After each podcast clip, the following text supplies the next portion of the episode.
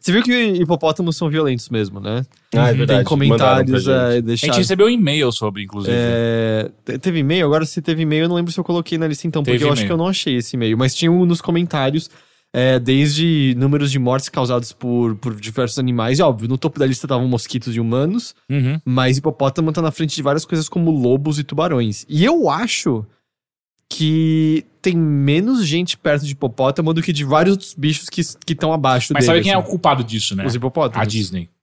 Por quê? Por conta do, do, do fantasia? É, de, não, de transformar hipopótamos em coisas fofinhas. E aí eu sinto que as pessoas baixam a guarda quando estão próximo de um hipopótamo e morrem. Tipo, você não baixa a guarda perto de um lobo. Você já viu o tamanho de um lobo? Mas com a guarda levantada ou baixa, ele vai te Não, assim, mas aqui, pelo menos você toma um pouco mais de cuidado. Tipo, você não vai fazer movimentos bruscos perto, você vai ficar meio de boa. Hipopótamo, a galera vai, ai, que fofinho, vai abraçar e aí arranca a cabeça aí dela. aconteceu factualmente sei. ou você tá inventando É, na sua eu não- eu não cabeça? Eu não, sei As duas as pessoas coisas. acham Ok, tão fofinhos. Eu não conheço nenhuma história de ele morreu pelo hipopótamo que ele foi abraçar falando que era É fofinho. porque eles não vão contar isso, porque a Disney, Eu ela acho tá que- claramente eu acho que fazendo uma Teixeira tá Eu, eu acho que Eu antes, acho que o Teixeira tá dando um exemplo de fake news aqui. eu acho que antes do fofinho, as pessoas têm uma relação meio de. Não necessariamente nojo, mas esse bicho é meio fedido demais É. pra eu querer chegar perto. Pode ser, pode ser. Eu acho que a única coisa que eu dou a favor é que hipopótamo me lembra aqueles pães levemente doces. Ah, eu não gosto desses Eu pães. também não, porque eles não são nem doces nem salgados. Exato, exato. Mas naguinhas, só que grandes. É, aqueles, aqueles pães mais redondinhos que o, o topo é meio marronzinho, brilhante. Sim. É, hipopótamo me lembra isso. Eu acho que tem o mesmo sabor, inclusive. Hipopótamo me lembra muito quando eu os vejo naquele, daqueles hipopótamos do Dumbo, né? Que dançam balé, não é isso? Isso é não, fantasia. não, isso daí é fantasia. que, eu E citei agora, fantasia. que eu citei agora há pouco. Esse, É. esse aí, esse aí, esse aí. Eu acho que, eu Os acho que são- animais no, no Dumbo não eram. Ah, tipo, eles falavam entre si, os humanos não conversavam com eles. Eles não faziam coisas humanas. Ah, É, eles são totalmente só animais. é. Ele- é, é, inclusive um, dele, um, um elefante voando. Então, é por isso que ele vira um ato à parte. Ele vira o- a estrela do show porque ele consegue voar por conta das orelhas. Mas a mãe dele é uma aliá normal. E. Ela morre, né? Não, Não morre. não, você tá confundindo com a mãe do Bambi. Não, mas não é meio triste? Então, é triste porque tem uma hora que ela é presa. Ah, ela, ela ela é é presa. correntada e Verdade. tal, e retiram o, Du- o Dumbo de perto dela Sim. e tal. E ela meio que quebra o circo uma hora é, e tal. Ela fica meio separada. Mas é porque eles querem forçar o Dumbo a fazer o ato. E o Dumbo, parece que eu falei de sexo, mas não, é, é voar. E aí o lance é que o Dumbo não tem coragem e o ratinho, amigo dele, que os humanos também não vêm falar, dá uma pena da coragem pra ele. Que o Dumbo acredita que com a pena ele pode ter coragem e voa. Mas é mentira, era só um placebo.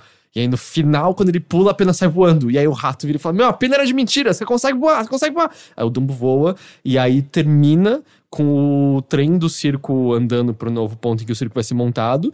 Tá a mãe dentro de um vagão e o Dumbo tá voando do lado do circo, dando tchauzinho. Eu não e tal. faço ideia como você memorizou o pior filme da Disney. O quê? Dumbo Dumbo incrível. não é o pior é, o filme pior, da é a pior Disney. animação das animações clássicas e É grandes. sério? Mas você diz isso assim factualmente ou do seu gosto? Eu, eu- não, eu acho que é um dos menos apreciados. É mesmo, eu não, eu adorava Dumbo. Como assim? Mas Ele foi, A- ele até- foi um até produto o- cultural O gigantesco. Ratinho Detetive é mais apreciado que o Mas Ratinho. Detetive é mó da hora. Topodidio não é da Disney? Não, Não. Topodidio é um negócio italiano muito, velho. Ah, Pô, é? inclusive, Eu gosto muito do tava- eu, eu reparei que é, o padrão é muito parecido com o de muitos outros filmes, né? É, sempre envolve uma separação entre a mãe e o filho. Todas as histórias da Disney são a mesma, todas da Pixar são a mesma. É, todos são a mesma. Porque, ó, o, o, o Va- Em Busca do Vale Encantado é exatamente É, a mãe isso. morre, e todos são, Ah. todos são meio que a jornada do herói, Do herói. também. é. Sim. Sim, não, todas as animações da Pixar são exatamente as mesmas. Triste, né? Chegar a essa conclusão. Mas, é, mas eu gostava, eu acho Dumbo bom. Tem- não tem uma cena que tem uma música do Johnny Cash? Não sei. Rollin', rollin', rollin', Sério? rollin', que quando eles estão montando Quando o foi a última vez que assistiu Ah, Dumbo? Rawhide. Ah, o Dumbo, acho que eu tinha. Rawhide! Mas isso não é... Anos, Johnny Cash. Anos Mas tem o Johnny 50, Cash Dumbo, cantando é? isso? A animação? É, não é, é bem Hum, antigo, né? Não sei. Eu Tinha tinha uns Johnny 7 anos quando eu vi a última vez. Que é quando eles estão montando. Ele.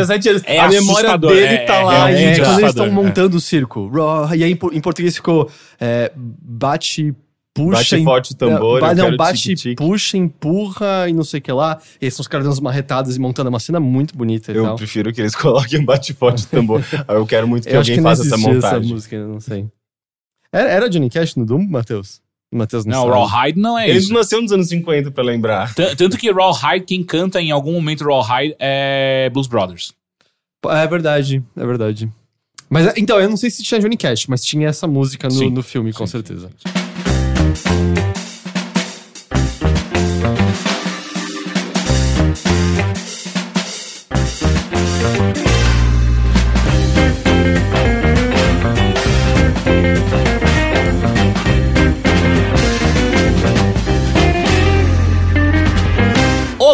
Olá. E sejam bem-vindos a mais um Bilheteria. Mais um. O podcast de conhecimentos animais do Dumbo. Overloader.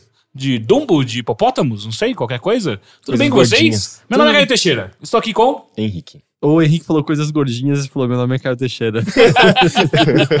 eu sou Heitor de Paula. Tudo bem com vocês? Tudo bem. A, cami a caminho de ser uma coisa gordinha. É. A gente, a gente- todos estamos, né? Não, não, eu nunca Não, sei. Henrique, não. Eu não consigo. Eu posso tentar Você já o tentou? máximo.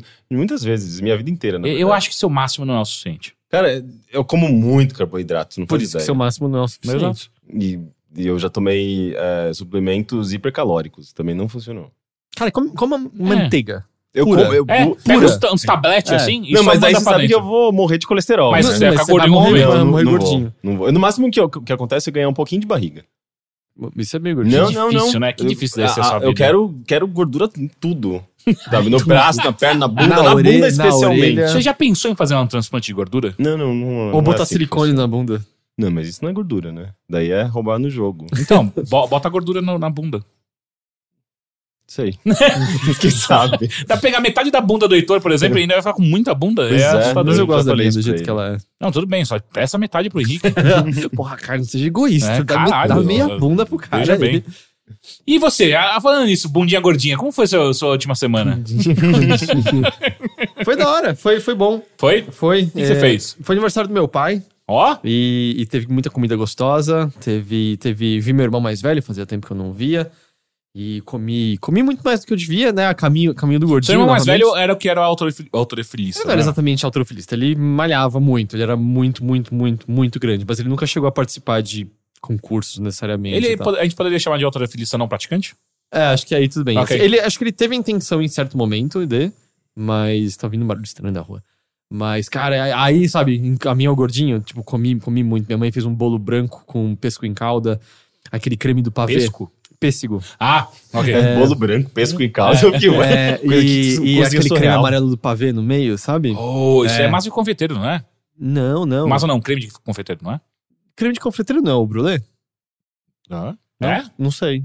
Ih. Eu achava que creme de confeiteiro era a mesma coisa Vamos agora brulee. e Não. colocar a nossa... Enfim, tava uma delícia. Ela fez brigadeiro em copinho, comi muito bem. Vi pessoas que eu gostava, vi pessoas que eu não gosto tanto assim. Mas é, é isso que acontece toda vez Família, que tem né? reunião em família, exatamente. Família. E aí apresentei pra minha priminha, que minha priminha tava fascinada por mágica. A sua priminha, a sua priminha desde que a gente se conhece. E a sua priminha hoje em dia deve ter 15 anos já? Não, tem oito. Quando, eu, tipo, é, quando a gente se conheceu, eu acho que ela tinha acabado de nascer.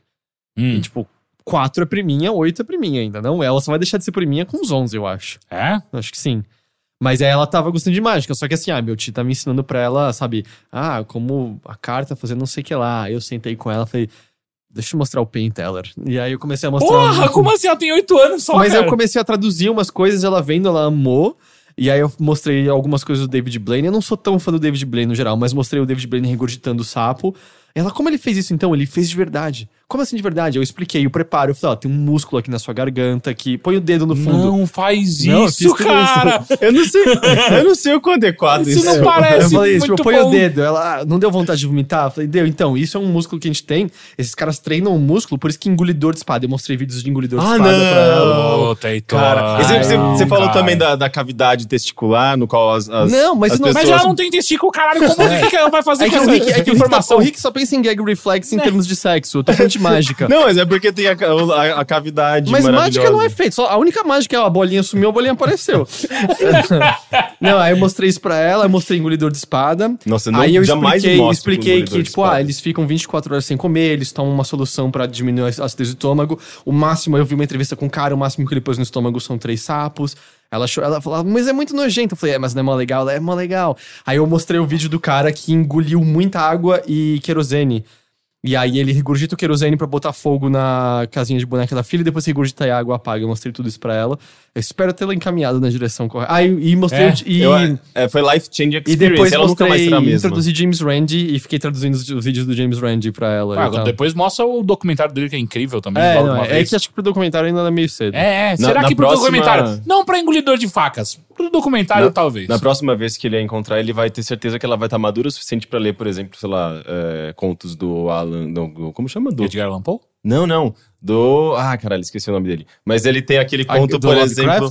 Não, ele tem aquele conto, por exemplo, do da piscina, no qual ele decide fazer. Ah, o tio que fala Nuke? É, exatamente. Ah. Guts. É, eu esse, acho- esse é o conto Guts Mas, que você gente, tá falando? o, o David Banner regurgitou sapo em rede nacional americana, no Jimmy Fallon. Crianças viram aquilo, não tem nada de, de traumatizante. Não falei traumatizante, eu falei da ideia pra ela. Não, mas você tem que começar a treinar agora.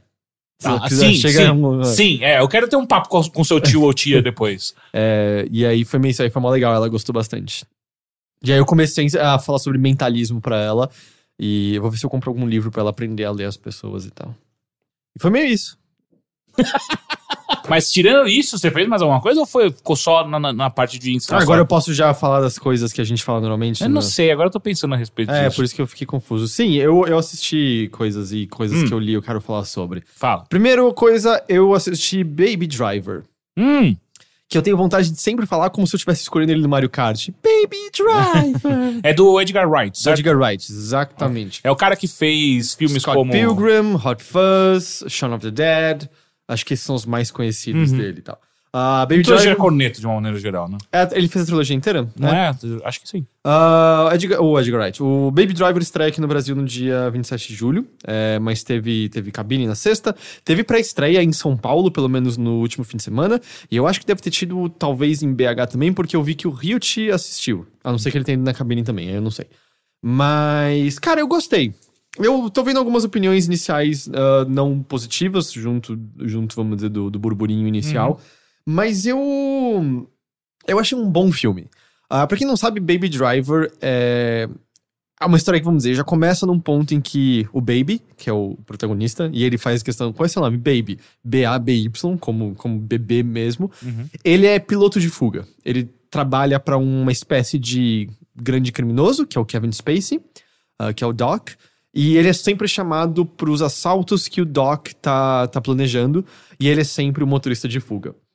O que destaca o Baby de outras pessoas é que, além, de- além dele ser muito jovem, ah, ele tá sempre andando com fones de ouvido.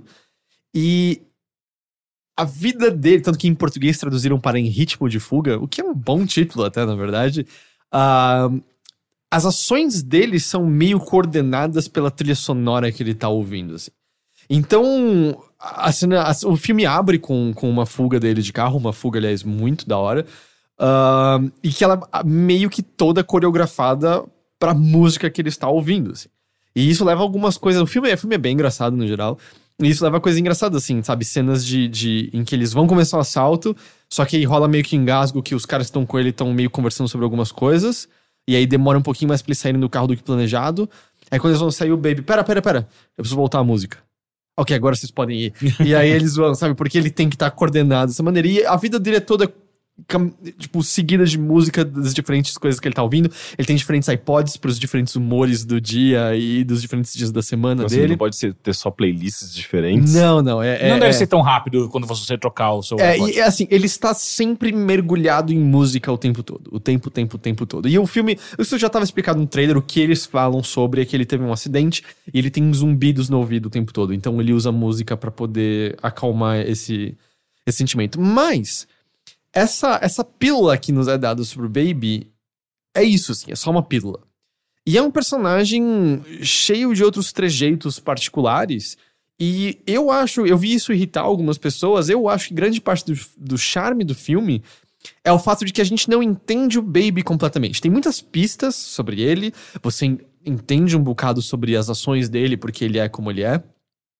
Mas muito é deixado em branco. E eu acho que é bem proposital isso, assim. É, porque eu, ele é- eu acho que ele, em certa parte, ele é um personagem peculiar, porque ele é um personagem peculiar. E eu acho que a sua apreciação do filme é do quanto você simplesmente aceitar isso ou não, sabe? É, é quase como é, o que acontece nessa situação quando esse personagem peculiar, na verdade, é colocado também de frente a outros personagens peculiares. Porque todas as pessoas que estão é, trabalhando pro Doc, e o próprio Doc, isso fica evidente mais pra frente, também são figuras meio caricatas, na verdade. Ah, o filme tem vários nomes reconhecidos. Jamie Foxx tá nele, o, o John Hamm, do, do Mad Men. Mad Men, ah, tá nesse filme. E todos eles, assim, começam se achando, ah, eles são meio criminosos, você não sabe muito deles, mas quanto mais passa, você vê que eles são meio caricatos, na real. assim. É, quando você termina o filme, o traço que você conhece deles, vamos dizer, são um ou dois traços que são bem exagerados, assim, é bem definidor deles, sabe? É um risco no meio da, da, da, da figura deles. Uhum. E na verdade acaba sendo um filme sobre o conflito entre essas várias figuras peculiares uh, e caricatas. Então, e isso eu sinto que acaba sendo algo que pode jogar um pouco contra ele, mas na minha opinião joga a favor, que é, eu não acho que você sai, vamos por Drive, em que você sai sentindo várias das facetas que o personagem do Ah. bonitão do, Do Ryan Gosling. do Ryan Ryan Gosling Gosling. várias facetas que o personagem do Ryan Gosling. Porque ele não tem nome no filme, né? Ele é o garoto. Ah, várias facetas que o personagem do Ryan Gosling tem, você entende um pouco melhor o que o motiva, o que não motiva. O Baby tem um pouco disso, assim, você percebe que ele tem certo amor à vida, você percebe que ele tem algumas diretrizes morais que o guiam, mas ele, ele é- ao mesmo tempo tem várias horas em que problemas inteiros poderiam ser evitados se ele falasse coisas muito simples, sabe? Muito, muito simples. E se você não aceitar que o personagem é assim e ponto, você vai sair muito irritado dessas cenas, porque a trama se embaralha e, e fica, e vamos dizer, cresce por conta de um erro mínimo que você, como espectador, pode ficar, mano, era só ter falado X que isso tudo teria sido evitado. E aí, aceitar isso ou não, sabe? Se você não aceitar, vai te irritar profundamente. Mas isso é tipo. É, Eu sempre faço essa relação, eu digo. Filmes de terror tem esse tipo de coisa também, né? Tipo, Mas- é só você fazer aquilo, é só você ligar pra polícia. Nada disso teria acontecido. Mas eu acho que isso a gente perdoa mais porque faz parte da linguagem do Pode ser, terror, sabe? Do tipo, ah, tanto que coisas como Cabin in the Woods brincam com as idiotices recorrentes, Sim, os tropes. é por isso que né, ele é do- genial, hein? Por isso que ele é muito legal. Assim, tipo, porra, por que, que você não tá com a faca na sua mão ainda? Porque aí no filme não tem graça. Se ela ficar a porra da faca na mão ainda, sabe? Aceita isso. Num filme como esse, eu acho que você precisa de um pouco mais de desprendimento pra, pra aceitar.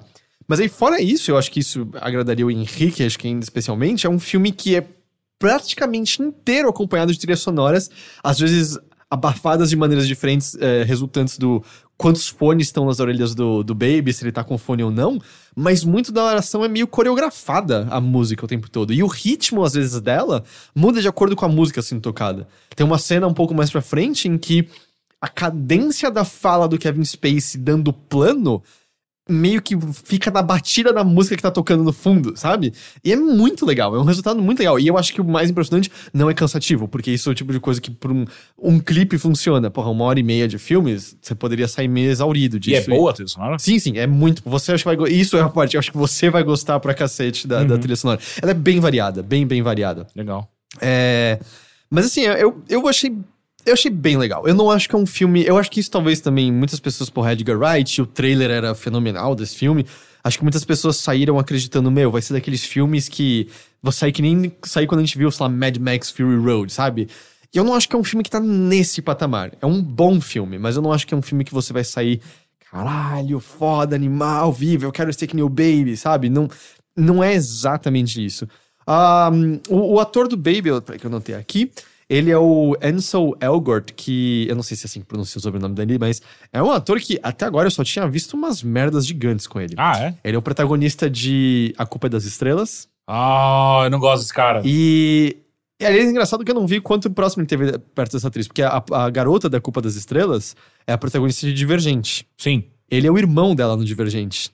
Eu não lembrava disso. Ele é o garoto que escolhe pros inteligentes. Ah, sim. Lembra? Mas eu não lembro, eu não lembro do rosto dele. É, eu bom. lembrei do rosto dele no. Eu também terminei de ver esse filme e falei, nossa, eu nunca vi um filme com esse ator. Aí eu fui pesquisar e.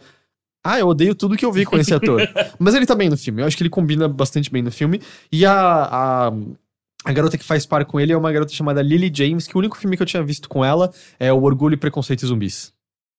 É uma, é uma loira? É uma loira. Acho que eu sei quem que é. Ah, mas acho que os dois estão bem no filme, eu acho que os dois funcionam. E o filme também brinca com a, a, a romantização de certas ideias, do tipo. ah, nos primeiros diálogos que ele tem com a Lily, quando ele se conhece, assim, é, é engraçado, esses diálogos, eles são meio plásticos de propósito, assim. A gente fala, ah, o que, que você gostaria lá? Às vezes eu gostaria de simplesmente pegar meu carro e dirigir em direção ao oeste, a 50 milhas por hora e nunca olhar pra trás. E, obviamente, assim, você sabe, o filme tá fazendo referência a certas ideias românticas e, e- e, em certa parte, vazias e, e reais, mas elas têm um lugar nisso e a maneira, às vezes, juvenil com a qual... Juvenil, não. A maneira jovem com a qual os dois estão enxergando a realidade como... E o que eles desejam Ah, os dois acho que transparecem isso bem, encaixa bem com esse tipo de diálogo que eles têm. Eu acho que é um bom filme, eu acho que eu, eu É. gostei. Eu, eu li muita coisa negativa, é, inclusive algumas análises sobre, e eu fiquei meio, ah, cara, eu gosto tanto do Edgar Wright, de uma maneira geral, assim, eu, eu não, sei lá, Hot Fuzz pra mim não é o melhor filme que ele já fez, Não, mas... eu diria que Scott Pilgrim é o melhor filme É, que ele já fez. Scott Pilgrim, eu, inclusive, reassisti não tem muito tempo e continua incrível, é, é realmente impressionante. Mas quando eu li, eu falei, caralho, o cara errou tanto a mão assim? fiquei Eu não cheguei a meio- ver críticas negativas, as que eu li eram positivas. Eu vi mais pessoas que foram na cabine tweetando coisas negativas depois. E pessoas que assistiram que, ah, não sei, não achei tão, tão Uhum. bom. Eu acho que é um bom filme. Eu, eu saí, saí satisfeito dele. Ah, e a outra coisa que eu gostaria de falar sobre Hum, é um livro. hum, É. Ah, é um livro que a Nina comentou sobre quando ela gravou, uma das vezes que ela gravou com a gente há bastante tempo. Chama Geek Love. hum, eu já ouvi falar. E pessoal nesse momento ouvindo o que Geek Love não é sobre amor entre dois nerds, ok? Uhum. Porém, existe um livro de amor entre dois nerds chamado Geek Love. É, que, se eu não me engano, a premissa é um cara, ele vê uma garota num- numa convenção nerd, Hum. se apaixona e fica tentando procurar. Não é sobre esse livro que eu tô falando. O livro que eu tô falando sobre é de uma, de uma moça chamada Catherine Dunn, que morreu no ano passado, em maio do ano passado, que foi lançado em 1989. Partes dele tinham sido lançadas antes, assim, separadamente, em 83, mas o livro foi lançado em 89. E é meio, dependendo de quem você perguntar, é meio que um clássico moderno, assim. Existe uma, uma, uma quantidade abrangente de figuras que a gente reconhece o nome, que leram e foram muito influenciadas pelo livro. Eu até peguei aqui a citação do Terry Gilliam, Hum, que, que, que leu e ele descreve o livro como a história mais romântica sobre amor e família que já li. Me deixou envergonhado de ser tão normal. Ahn, e o que, que é o geek do, do título? Ah, isso eu tive que fazer uma pesquisazinha, porque eu também não, não sabia antes de começar a ler. A gente, a nossa referência de geek hoje em dia é justamente pessoas ligadas, vamos dizer, ao mundo nerd, ao mundo de entusiastas por dispositivos eletrônicos, etc, etc. Vocês diriam, certo, essa definição de Uhum, geek. uhum, uhum. Um, geek, originalmente, aparentemente vem de uma palavra de, ah, de alemão, de um, de um dialeto alemão, pelo menos, ah, que algo mais próximo de meio aberração, excluído, outsider e tal. Isso te, te, te diz alguma coisa, Matheus? Não, ok. Não. Ah, mas essa, e essa frase, ela era associada a circos itinerantes já no século XX na língua inglesa, se procurar no dicionário, ela tem. Normalmente associada ao já ao circo de aberrações. Ah, aparentemente era muito normal, assim, que ah, os circos itinerantes procurassem pessoas ah, viciadas em drogas ou bêbados e ainda- que eram ainda mais afligidos pelo vício deles durante a época da, da lei seca, e chamar esses caras e, em troca de álcool, mandaram eles fazerem coisas meio horríveis no, nos Não circos tem um deles. filme clássico chamado Freaks and Geeks? Ou não? Freaks Não, and Freaks é and Geeks Ah, é era, um série. era um seriado. É um seriado. Você tá pensando no One of Us, One of... É Freaks. Freaks só, né? ah, é verdade. Que é do Circo de Aberrações, que é Sim. o Gaba Gaba, One of Sim. Us, One of Us. A Freaks and Geeks era uma série bem legal, que só teve uma temporada, infelizmente. Mas esse é dos anos 80 já, né? Não, é, acho que é dos anos 2000. se eu não- 2000? Não, Freaks and Geeks? É, ou, Acho que é fim mais dos no- antigo. ou, ou fim dos 90. Pode ser, mas, Mas acho que é- não é 2000 não. Cara, mas era, era, É tipo, onde o primeiro papel todo- do Seth Rogen, É. do James Ah, é Franco. verdade. do- É, onde apareceu essa galera. Ahn, mas aparentemente, a palavra, o, o termo geek acabou sendo mais definido por conta de um, de um livro chamado Nightmare Alley, de 1947, que virou filme no ano seguinte, em que geek eram justamente essas pessoas, ah, esses alcoólatras que eram pegos, pra fazerem uma apresentação em que eles botavam a cabeça de uma galinha na boca e mordiam a cabeça da galinha fora e bebiam o sangue depois. Que nem num filme que você até mencionou uma vez aqui, que é o Garoto do Speed Racer, não é? Que é um filme, é um filme bem legal. é, outro não contexto. tem essa intenção de morder a cabeça da E galinha. O, o, o, o livro tem, vamos dizer, inicialmente esse título Geek Love, porque é assim que a Crystal Liu conhece o Al. O Al, é, o sobrenome deles é, eu falo Binevsky, mas provavelmente a autora queria que fosse Biniewski, mas eu gosto de Binevsky. Ah, ele, era, ele herdou um circo itinerante do pai, e a Crystal Liu se apaixona pelo Al, e o circo tá meio que não tá indo bem das pernas, assim. E ela começa a entrar no lugar, de, no, no circo, pra fazer o número justamente de arrancar a cabeça de galinha com os dentes. Então, tem uma descrição linda, assim, sobre como ela, ela era uma garota jovem e bonita, e como ela colocava a galinha com gentileza na boca e mastigava, e o sangue escorria pela boca dela, e as penas voavam pra todos os cantos e tal.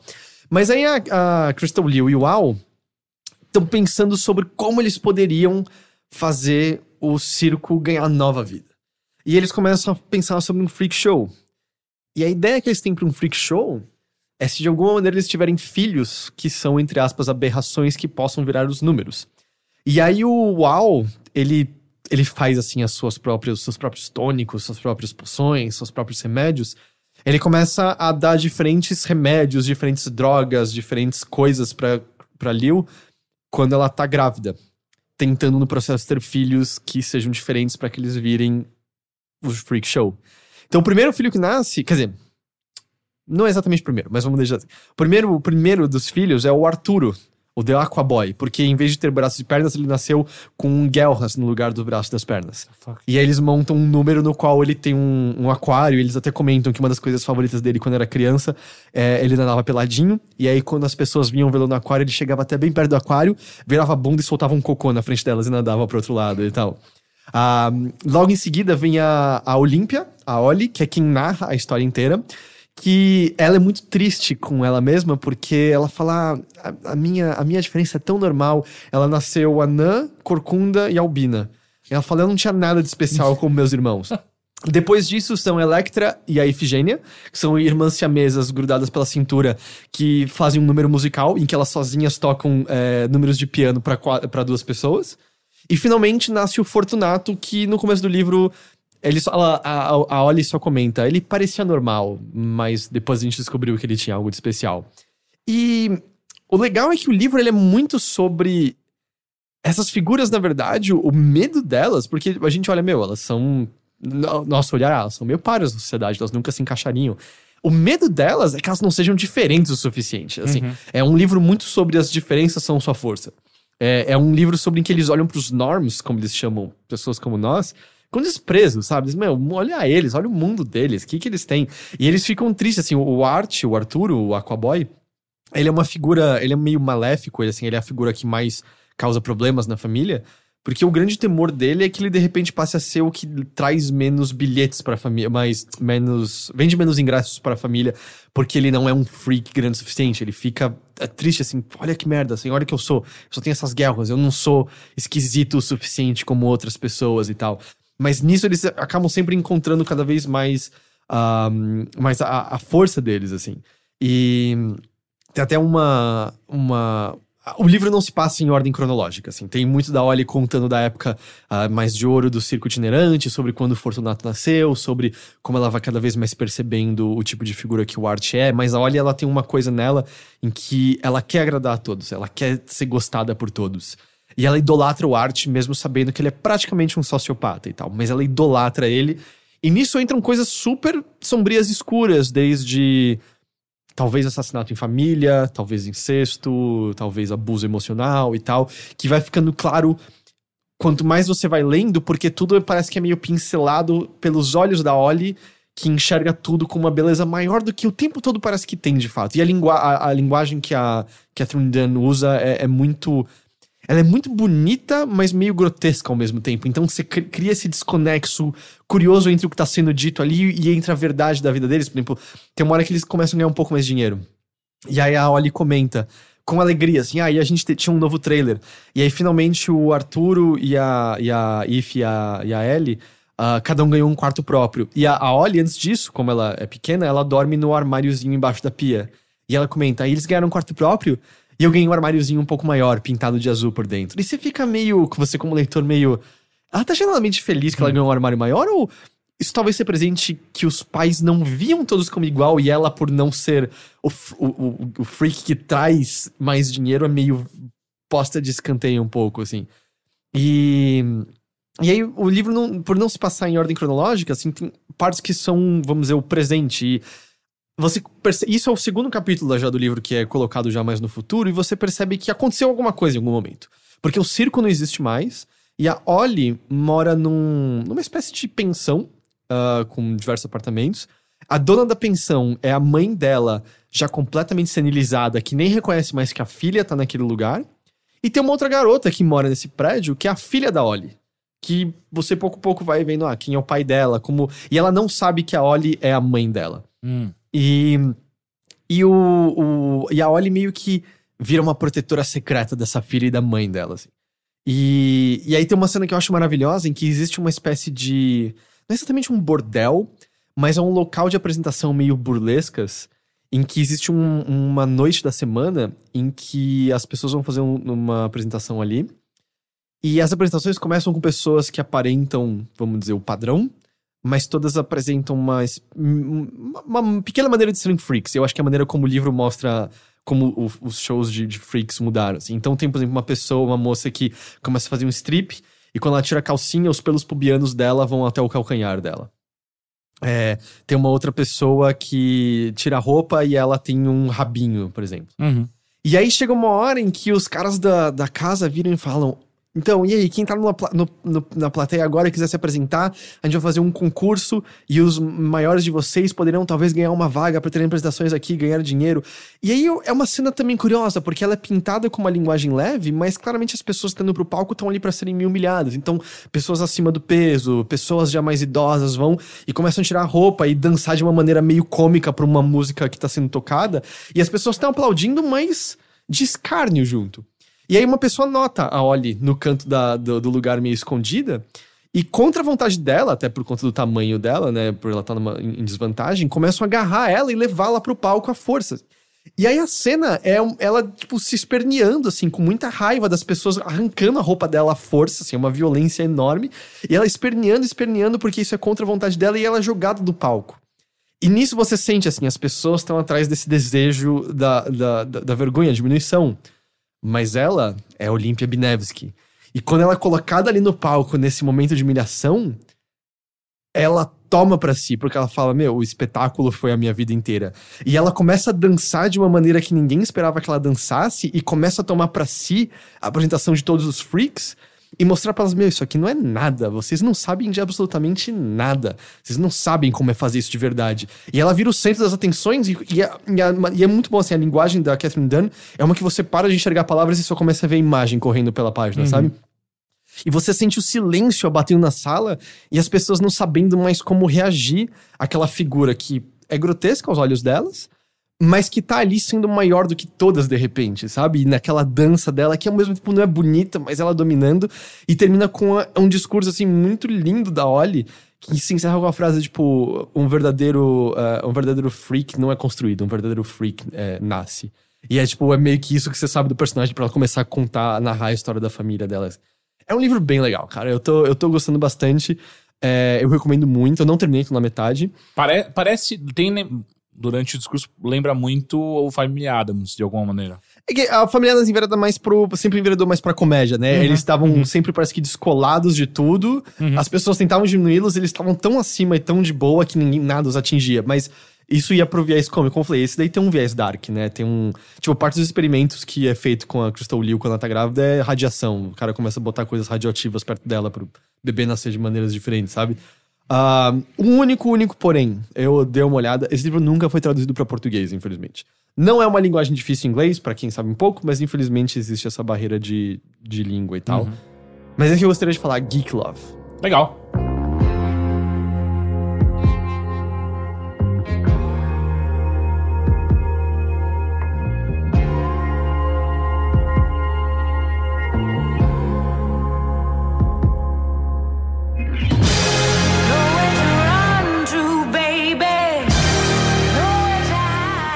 Sampaio. Oi. Você, você também é um geek? Hum, nunca me considerei um. Mas não? você já arrancou a cabeça dos galinhas nos dentes, não? Eu? Sim. É. Teve aquela vez que você fez um, um ritual satânico pra ajudar o Temer a virar no no poder? IG, aliás. Eu acho que, eu acho que é o, o- foi, foi tão extremo que, eu não, que minha, minha memória apagou, sabe? Mas essa semana, tirando A da- o, a o ritual da tá satânico, né? É, tudo bem. É, eu descobri recentemente um álbum que eu queria comentar rapidinho. Hum. Ahn, é, é o primeiro, Pepper's Lonely Hearts Club Band, já ouviu falar é o primeiro álbum solo da Letícia, é, que é a vocalista do Letus, que é uma banda carioca.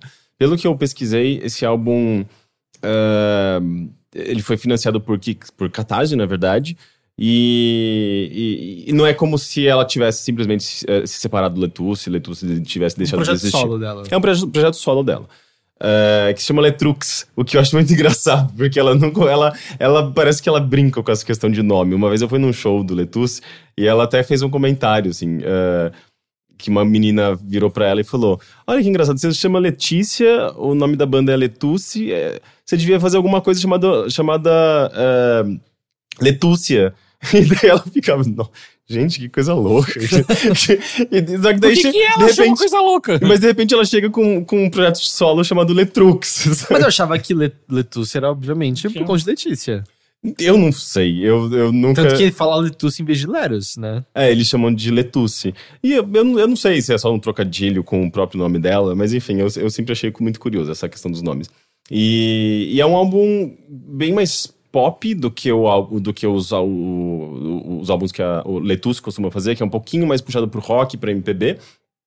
Mais rock, eu acho que eu diria. É, Eles tocavam bastante na MTV um pouco antes da MTV fechar. é, É, Quer dizer, inclusive. existe ainda, né? É, é, sim, mas antes da MTV mudar com- de dono. né? Exato. Acabar do jeito que a gente conhecia. E, inclusive, eu assisti um show da Letuce no IG. Ah, é? Quando eles faziam aquela session, né? É, eles tocavam, acho que, sei lá, três, quatro músicas. Uhum. Eu assisti eu gostei bastante. Sim, Leituce é muito bom. né? Ah, e, e, e esse álbum, eu, eu acho que tem muito de Letuce, até porque Letuce é muito a Letícia. A Letícia é uma, é uma figura muito proeminente, assim, tipo, no palco, na, nos shows do Letuce. Ela é, ela é uma puta cantora, ela, ela tem uma presença de palco, assim, ela, ela tem aquela coisa de expressão corporal, ela é expansiva, ela é engraçada, e as letras refletem muito esse senso de humor dela também. E, e tudo isso tá presente no, no, nesse álbum novo, nesse álbum do Letrux, chamado ah, Noite de Climão. O próprio nome eu acho que já, já, é- já representa muito isso.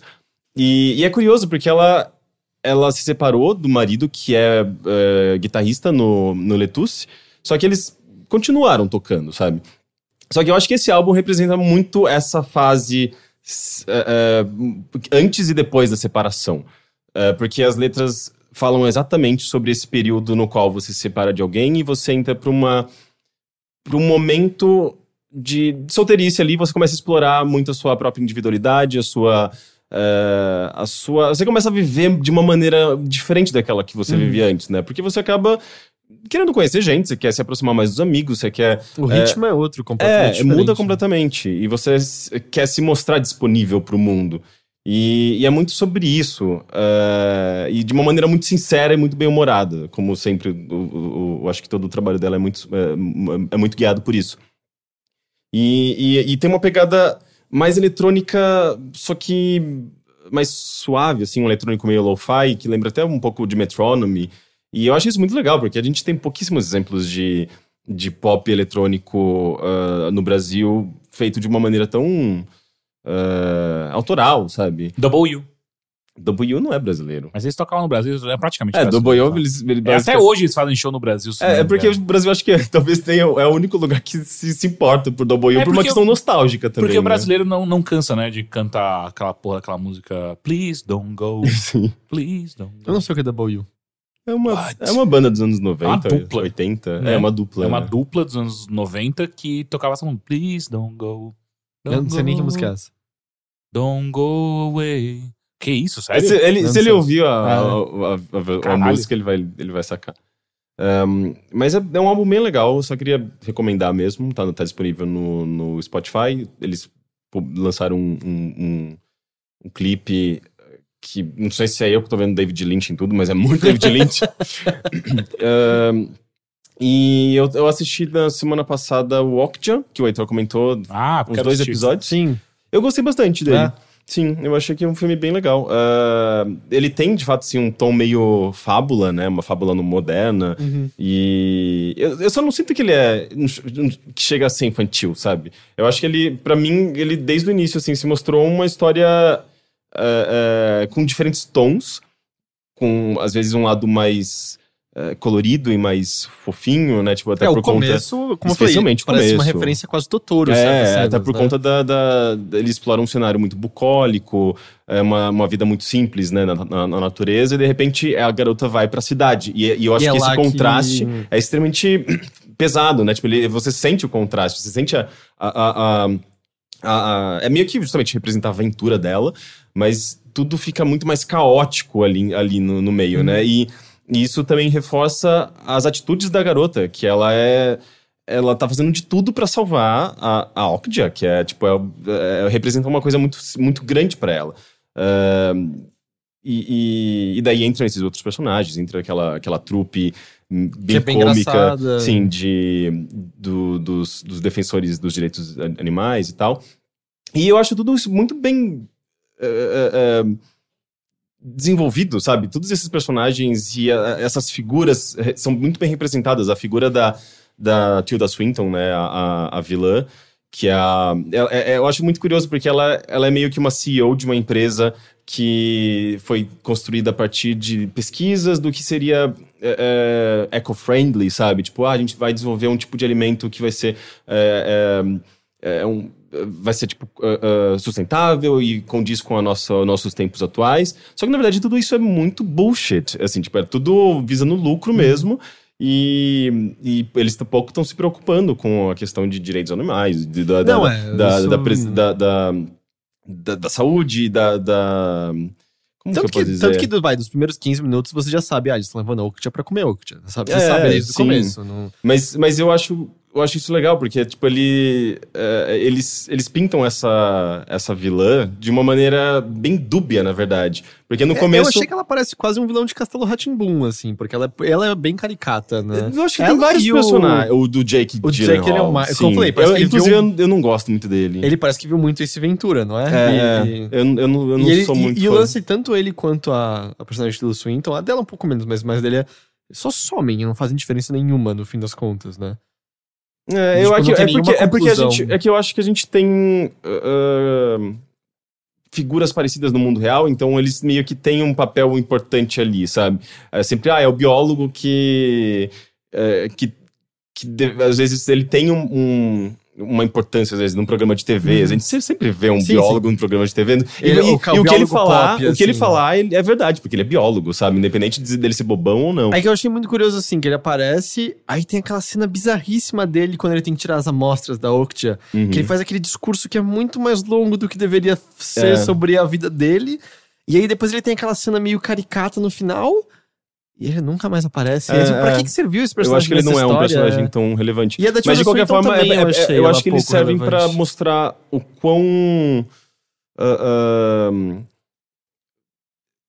o quão, na verdade, eles estão mentindo pra, pra população sobre tudo isso, né? Porque, tipo, eles divulgam uma coisa ah, e, e por trás das, das cortinas eles fazem coisas completamente diferentes. Eles continuam sendo uma empresa que, que passa por cima de, de qualquer questão relacionada a, a- a direitos animais, novamente. E, e, e, na verdade, eles estão visando um lucro. É, é que, sei lá, eu, eu, eu- eu- é curioso, eu nem tinha sentido que isso era tanto uma- um ponto do filme, porque, tipo, todo mundo sabe disso, certo? É a mesma coisa, ou esse todo filme mundo sabe sobre o quê. que essas empresas fazem isso. A gente sabe sobre como a Ah, indústria... não. A gente não, sabe da indústria sabe, do a gente sabe. Não, você sabe. Você Cara, não pode falar. não falta Cara, documentário é- sobre o assunto que já ganhou prêmio até dizer chega. Sei lá, meu namorado, por exemplo, nesses dias, ele foi comprar ovos. É, daí eu mostrei pra ele: ó, você tem esses ovos é, que são feitos em granjas convencionais, nos quais as galinhas ficam presas e tal. E você tem esse que supostamente, pelo menos é, a gente confia, mas tem um selinho de orgânico é, e é uma marca, eu acho que chama Carim, se eu não me engano. Não sei. É uma marca. É uma empresa que Não foi Pelo- patrocinado esse podcast. é, não foi patrocinado, mas eu já, eu já pesquisei e eles fazem Tipo, galinhas livres e tal. é, é, eles, eles criam galinhas em ah, áreas, li- ah, áreas abertas, eles ah, não utilizam ah, hormônios, enfim, eles, eles fazem carne e ovos orgânicos. E você paga um pouco mais caro por isso, Uhum. mas você tem. ah, Você, você pelo menos está priorizando um, um tipo de, de trata- tratamento animal que você acha mais adequado. E eu acho que todo mundo deveria achar mais adequado. Eu, ta- eu E- tava. Só, só um segundo. Eu tava lendo um artigo interessante sobre como nada disso faz a menor diferença. Eu li esse artigo, mas isso é mais sobre impacto ambiental e não necessariamente sobre direito animal. Ah, não, sim. Mas só que o, o, end goal disso tudo é a gente humanizar mais e, e deixar a coisa menos automatizada e, sei lá, cruel, de uma maneira geral. E esse artigo aponta que nenhuma diferença. Ah, mas não, por que não, que é mas tão eu acho que para quanto? impacto ambiental é porque tem uma questão de marketing, de como o- a publicidade acaba caindo em cima disso e, e, e, na verdade virou só mais um segmento de mercado, sabe? Uhum. E, É, não, tanto e que o impacto de verdade coisas- é bem, é bem Tanto que é, pequeno. cara, tu- uma quantidade de coisas que te vendem fingindo que é mais saudável, ou que, tipo, põe orgânico quando tem um monte de merda lá no meio ainda e tal, a gente sabe disso. Uhum. Tipo, Sim. mas eu não entendi, assim, por que, que é tão cruel quanto... O quê? por que, que é tão cruel quanto das galinhas que são criadas em não Não, eu não falei isso. Eu falei que isso, no final das contas, por ser um mercado tão maior, tão gigantesco, teria que ser uma mudança do mundo inteiro. Não é tipo você comprando que tá ajudando Ah, de tá. alguma maneira isso. Mas tem que começar em algum lugar, né? Sim, mas é, é, é, esse artigo aponta muito mais que é. É muito mais pra você se sentir melhor do que de fato Hum. está mudando a- Uhum. a, a indústria, de fato. Sim. Mas, por exemplo, ele não. Ele. Ele de fato acredita, ou pelo menos acreditava até eu levantar essa questão, de que a imagem de um pasto bonitinho que tem na frente da embalagem é o, é o pasto no qual É, as galinhas são mas criadas. é, eu Até não que que também né, é uma- né? É a mesma coisa que acreditar Não, que mas- o Hot mas- Pocket lá fora é igual que É, é. Mas eu, eu acho que, na verdade, isso mostra que não é todo mundo que de fato sabe é, esse conhecimento que a gente sabe de que, na verdade, a indústria alimentícia é, ela passa por cima de qualquer tipo de. é, de, de- Então- é, com- é, questão de comportamento, de, de, de saúde, de preservação da saúde do, do, do animal, dos direitos. Então, só que o de... que, eu, o que eu. Uma das coisas que me irritam nesse filme é que, de fato, assim, não faltam argumentos Uhum. pra que a gente repense a maneira como a gente se alimenta, como a gente consome alimentos. Também sempre tomando cuidado, porque muitas das mudanças que a gente provocou é o que faz com que a gente possa alimentar o, o mundo inteiro, né? Ah, ou pelo menos poderia se a comida chegasse, enfim. Ah, mas esse filme ele usa esses argumentos do tipo, ah, a gente tem que fazer isso porque eles vendem alimentos transgênicos e isso causa câncer. Não, não, mas eles não fazem. Eles falam sobre alimentos transgênicos especificamente Não, quando o o- grupo de direitos animais aparece O lá. que, o que é afirmado é, é a própria personagem da Tilda Swinton, ela. Inclusive, ela faz uma. Ela fala uma mentira, né? Porque ela fala que, tipo.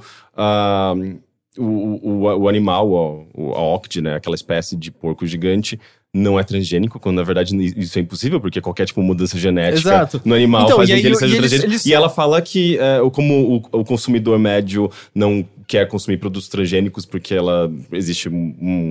um- um- não existe uma- uma- uma- um consenso sobre isso. Existe. Ela faz essa uma afirmação. Existe de acordo com a, com a indústria A alimentícia, gente já né? fez pesquisa, não faz mal transgênico. Pesquisa baseada no. de- recomendada pela Não, própria indústria não, alimentícia. Não, se você procurar, não é só. Tem pesquisas que são tanto financiadas por empresas quanto não financiadas. Não tem nenhuma evidência que leve alimentos transgênicos a fazerem mal pra O gente. que existe é uma preocupação da comunidade científica de que, às vezes, o que pode ser o problema que, que transgênicos podem causar é daqui 10, 15, 20 Então, anos. porque na verdade é o que sempre se falou sobre comida. Ovo já foi vilão, hoje é mocinho. Mas ah, não, não, mas nunca... isso é, é coisa da indústria. É, isso sobre- é, é, tipo, isso tem é mais a ver total. com a indústria da É. nutrição, que tem a ver com aquele lance de quando um presidente dos Estados Unidos teve ataque cardíaco, eles mudaram É. as diretrizes alimentares. É tipo leite. E- Leite é um completo absurdo da gente consumir, do É, jeito que a gente que consome. foi nessa Uhum. época que, por algum motivo, a gente deu ok pra açúcar e deu É. não ok pra gordura e tava tudo errado, e aí todo mundo se tornou mais obeso, todo mundo passou a ter mais problema cardíaco e É, mas, mas Só é tudo guiado justamente, por tendências de mercado, por política, por lobby, É, por não, na muita real, coisa. na real come- começou com uma, uma coisa política que era justamente vamos nos preocupar, mas aí veio de um viés de certos cientistas que levaram a indústria alimentícia a se readaptar, e uma vez que ela estava readaptada, ela não queria mudar tudo que ela já tinha Porque daí feito. tinha muita gente ganhando dinheiro. E a gente, mesmo com todas as evidências apontando que tudo a gente sabia estava errado. E aí, por algum motivo, a indústria da nutrição, a ciência da nutrição é uma muito mais difícil de mudar. Tá, mas agora o que, que você acredita então- mais? Que alimentos in natura são mais saudáveis do que alimentos transgênicos ou que eles são iguais? As evidências apontam que eles são iguais. Ok. é, isso é uma, é uma, coisa, uma questão de escolha, eu, eu acredito. É, Eu até- acredito nas evidências científicas que a gente tem até o momento. É, porque na verdade é, alimentos transgênicos eles são geneticamente modificados justamente visando o lucro da empresa, porque você vai ter uma uma coisa que você, por exemplo, um alimento que, que ele vai ter mais ah, ah, ou mais sabor ou mais ah, Uma ele vai render mais pragas. Mas É, sempre exatamente. fez isso. É, do A tipo, gente antes da gente isso. manipular a É. genética, a gente já Não, misturava. a gente manipulava a coisa. genética, mas não da maneira Ah, que a gente sim, é, faz não, hoje. é. A Sim. gente simplesmente. Todas as raças de cachorro é uma manipulação genética. Sim. A gente- banana que a gente come hoje, cagada, a- né, mas- que ela é tortinha, ela não era assim. Pô, mas, mas justamente a- Melancia também. Melancia é também não era manipulação assim. genética Cenoura não de, era laranja. Ma- manipulação genética de eh, animais que a gente consegue, conhece, cachorro de raça. O, o fato de cachorros puros, de raças puras, por exemplo, terem, Morrerem rápido. terem uma tendência maior a ter doenças e morrerem Hum. rápido, isso não é Não, um, isso- sin- um- um sinal Não, de não, que isso explicação- não é necessariamente um, um, algo algo correto de se não, não, fazer. então, Não, ah, mas exato. explicação, mas isso é outra. Os cachorros de raça morrem fácil por um motivo. Pra raça existir, a gente faz basicamente um incestão gigante. A diversidade genética é baixa, e então é- a, a chance de deles terem problemas genéticos é muito, muito E- e maior. tanto que cada é muito raça- diferente de quando a gente tá falando É. de plantas. E, e tanto que cada raça tem uma doença diferente específica, né? Uhum. Tipo, o Labrador tem muito câncer, é, Rottweiler tem muito displasia do quadril. Mas você tá comentando "Oh, o que a gente faz com raça é meio errado? É, é tipo... É. Hum, de é, fato, Mas daí ele eu- tá, ele tá levando esse argumento pra plantas e alimentos e, de é, maneira e é, geral. eu acho que é bem diferente e É, tal. Mas meu ponto é que, assim, né? o filme eu não acho que ele fez os argumentos que dão pra ser feito, sabe? Ele foi pra um argumento meio barato e raso, e ele tenta chocar no final, Mas né, eu, eu com as cenas dos eu não matadores. acho que seja raso e nem, nem barato, porque eu não vi esse argumento. Eu, essa Eu, questão de, não, eu, eu achei que literalmente foi o único argumento. Não, na verdade, o, o grande mote do filme é que, eh, independente do que você faça, a indústria vai continuar lá, sabe? Porque, Independente do tipo, que você faça, você vai morrer no final. a, a, a indústria, tipo, ela é muito mais poderosa do que uma garotinha e suas emoções, sabe? Tipo, é, não é, não é posi- não sei, não é esperançoso o final desse É, não, filme. não, não, mas eu digo, ainda bem que eu não tirei isso, porque eu acho que eu teria gostado menos ainda se eu tivesse. Porque, tipo, é essa a grande coisa, a indústria são más. Porra, valeu, é valeu, mal. Tá, mas- valeu o filme. Tá, mas você tem vários documentários que mostram isso. Tem pessoas que não estão nem aí pro documentário, sabe? Tipo, eu acho, eu acho interessante, tipo, se você tem uma causa e você tem uma, uma perspectiva, e você pode apresentar isso na forma de entretenimento, que é o que esse filme faz. Ele é um filme divertido, ele é um filme bonitinho em vários aspectos, mas ele tem, eu acho que, um peso ali que vai fazer com que a pessoa pare e pense no que ela tá consumindo. Mas e é que a nem gente não tem nenhuma evidência disso, né? De que pessoas estão assistindo Octave e falam, hum, vegetariano agora. Tá, não, não. Mas, de qualquer forma, a mensagem tá ali, bem É, clara. tá, isso eu entendo o que quer dizer, porque aí a pessoa vê os matadouros e, uou, toda a carne que eu como vem Sim, dessa porque assim, a maneira. gente não costuma. A gente viu- já viu muitos documentários sobre isso. A gente, nós três, nós três aqui. Porque eu não tô considerando que isso seja a, a, a, a norma, a média. Eu tenho certeza que muita gente simplesmente ignora esse tipo de coisa por conta de imagens violentas. é, eu acho isso besteira. Mas de repente, quando você tem acesso a um produto de, de entretenimento, tá lá no Netflix, super acessível a todo mundo. E é um filme que é um filme fácil, sabe? Tipo, ele não, você não precisa é, de mais de 15 minutos pra, pra já, já entrar naquela historinha, sabe? É uma historinha bonitinha. E de repente você tem toda essa carga de, de questionamentos que, por mais rasos que seja, ainda estão lá e ainda eu acho que são válidos. E, e a eu, pessoa. é- E eu acho que o, o, o espectador médio vai captar tudo isso, É, sabe? não, eu entendo, entendo o que você quer dizer. Faz sentido. É por isso que eu ainda só fico perdido um pouco no tom dele, porque isso parece quase um filme infantil, mas com umas imagens que não são. Você também ficou meio chocado quando a polícia começa a bater nas pessoas e tal? É mó violento do eu nada. não achei tão violento. Nossa, eu achei, tipo, do, o cara toma um cacetete na cara com tudo, sabe? Eu, Uou, que filme é esse, tá O ligado? cara lá Não, mas- Goiânia ficou em coma é, três não, é de meses tipo, sabe, não uou, foi? isso não tem nada a ver com Mas, o filme mas que é eu que o filme ele tem uma- um ritmo mais. é, tirando o começo, que eu acho que é mais pacato, mas depois ele fica tão acelerado e tão. Mas é que até então- Tão, tão meio. Você percebe que ele tá indo pra vários lados diferentes. Ele, ele, é- ele é- tem um lado comédia, tem um lado mais sombrio. Mas é que até eles, então- eles se, se encaixam bem, sabe? Mas até então era tudo quase um desenho animado, sabe? Mesmo quando eles tentando tirar a Octia lá da fábrica, ou quando ela tá fugindo com a Octia pelo túnel, você não acredita nunca que ninguém tá em risco de vida ali, sabe? Naqueles lugares. É tudo leve, divertido. E de repente, plau, o cacetete na cara, você, uou, de onde veio isso? Aquilo me, sabe, eu fiquei um pouco perdido no tom. Mas enfim. Sim, mas eu, eu, eu gostei, eu acho que é um, que é um bom filme. Ah, e uma série que eu queria recomendar é o Halt and Take. Não, Halt and Catch Fire. ah, que não na- confundir com How to Catch Fire, que eu ouvia isso durante muito tempo. Eu, mas por que eu gostaria de saber como pegar fogo? Eu sei como pegar fogo. Na, na verdade, Halt and Catch Fire é um termo no qual. É um termo de programação que. Pelo que eu me lembro, você- eh, quando você coloca esse, esse, esse comando, você faz com que o computador entre num, num estado no qual você não simplesmente não consegue mais interferir, sabe? Ele vai chegar num, num determinado ponto sem que você consiga interferir naquele, ne- nesse processo, sabe? É diferente de um, sei lá, um. Se bem que um format também você não consegue interferir, né? Se você dá um, um enter no format, ele vai, ele vai chegar até o final. Até o final, Ah, sem. Se você desligar da tomada, acho que ele para. É, daí você nunca mais consegue fazer na- nada, né? tipo, dá merda pra sempre.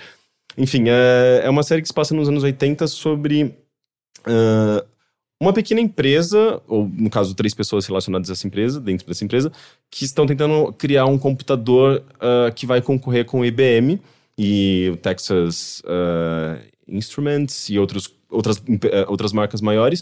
E eles querem criar um PC, ah, digamos, mais mais barato, mais acessível e que, e que possa concorrer diretamente com esses grandões que estão abocanhando o mercado. Só que isso envolve eh, eles entenderem o que os grandes estão fazendo e quando eu digo entenderem, eles vão lá e basicamente tentam Espionagem industrial. é, uma, uma espécie de espionagem legal que é a engenharia reversa. Ele- Eles, se eles Ah, fazem a engenharia tá. reversa. Espionagem legal. É o que é, é quando os Estados Unidos faz e não quando a Rússia faz. É a Não, espionagem não, mas legal. engenharia reversa é entender o produto e Sim. construir a partir do seu. é Mas e, até chegar nesse ponto, coisas aconteceram, sabe? Tipo, se- a série começa com um dos protagonistas. São três personagens principais, mas um dos protagonistas saindo da prisão porque ele tinha. eh, eh, ch- eh, não sei se.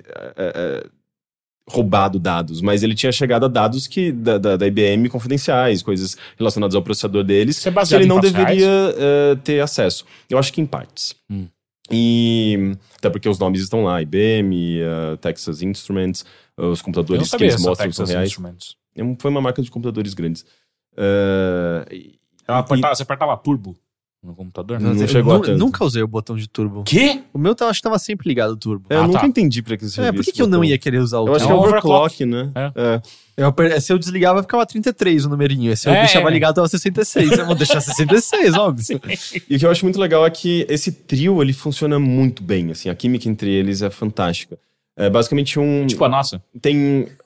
É, mas tem uma, tem uma garota e ela é muito legal. É, É, o Matheus. Tipo, é, Tem, tem um cara que é basicamente o vendedor, ele, ele é um, cara que, esse é o que, Teixeira. que tem, tem lábia e, e sabe conquistar, e sabe conquistar investidores, Eu sei irritar investidores. mas ele ele é um escroto, na verdade. É Assim, ele Teixeira, passa, esse por, ele passa É. por cima das pessoas para conseguir atingir seu obje- seus objetivos. E ele é bem inescrupuloso. E também ele é completamente quebrado por dentro. Assim, Esse é Tipo, o ele- Teixeira. Ele tem sérios problemas com o passado que tão, vão sendo desenvolvidos ao longo da série.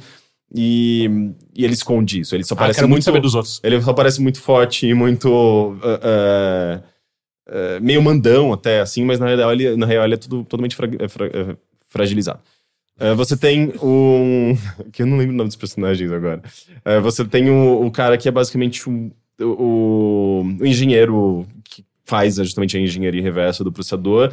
E ele, ele acaba se tornando bastante amigo desse, desse, desse vendedor. E, e Eu quero meio mais- que é mais formando. características pra comparar. É, Tá, e formando tipo uma equipe pra desenvolver esse processador.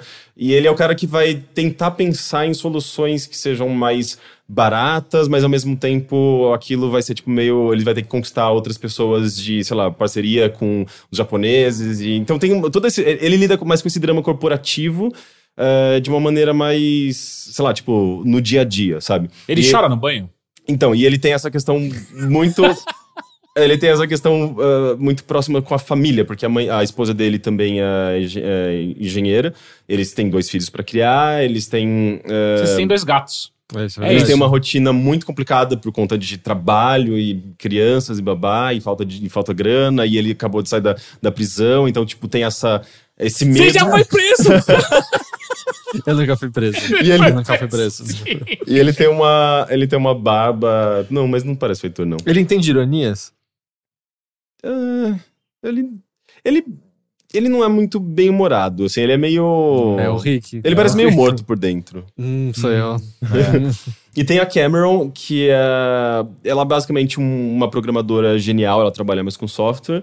E, e ela é totalmente antissocial, ela tem muita dificuldade, tipo, de lidar com pessoas em geral. Ah, e ela é meio revoltada, ela ouve punk rock, tipo, a trilha sonora dessa série é maravilhosa, porque é cheia de... ah, do punk dos anos 80 ah, e, e música eletrônica também, tipo, de sintetizadores e tal, até por conta da, do, do tema, né, computadores e tal. Ah, e, e meio que a série, a série ah, acontece ao redor dessa, desses três personagens e todas as outras pessoas que rodeiam esses, esses personagens. E em boa parte ela é esse drama corporativo, sabe? Investidores, que é a parte que eu acho que é mais chata dessa série. E a parte que eu acho mais legal é o relacionamento entre eles e os problemas que surgem é, nesse clima de conflito o tempo todo, porque eles eles estão o tempo todo sendo vigiados pela IBM, por, por pessoas grandes. E proble- os problemas familiares do, do engenheiro, a, a- o, o- o conflito, meio a tensão sexual que, que, que rola entre o cara que dá vendas e essa garota programadora. E, enfim. É, e- é eu e o Rick. E é- ela é muito legal, essa série. Ela é muito bem produzida. Tipo, é muito foda o, o- o trabalho de recriação dos anos. Comecinho dos anos 80, sabe? Tipo, os computadores, é, é, as, as marcas, as cores, as roupas, assim, é tudo muito, muito, muito bem pesquisado. A série E- já acabou? Ela. A, a última temporada, que eu acho que é a quinta temporada, ela vai estrear agora em 2017. Mas eu tô na primeira ainda, então eu tô bem longe de chegar até ela. Mas é, pelo que eu sei, é essa quinta temporada, ou é a quarta? Eu não tenho certeza, eu acho que é a quinta. Ela vai ser a última de todas. E tem como ver legalmente no Brasil?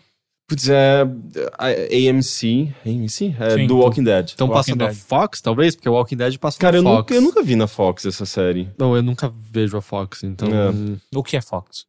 Eu não tenho como afirmar isso. É, eu, tenho, eu tenho gostado bastante, assim, eu vou continuar assistindo. Eu, eu confesso que eu não. Sempre quando eu tô assistindo essa série, eu tô fazendo, fazendo alguma outra coisa, sabe? Tipo, geralmente quando eu gosto muito de uma série, eu sento no sofá e fico esperando, sabe? Tipo, fico assistindo sozinho uh, e eu e a série, sabe? Tipo, é uma coisa muito mais uh, próxima. Essa série, tipo, ela tá sendo um pouquinho mais distante, sabe? Tanto é que eu nem tô num, num ritmo tão, tão rápido, mas, ela, mas eu tenho achado ela muito boa.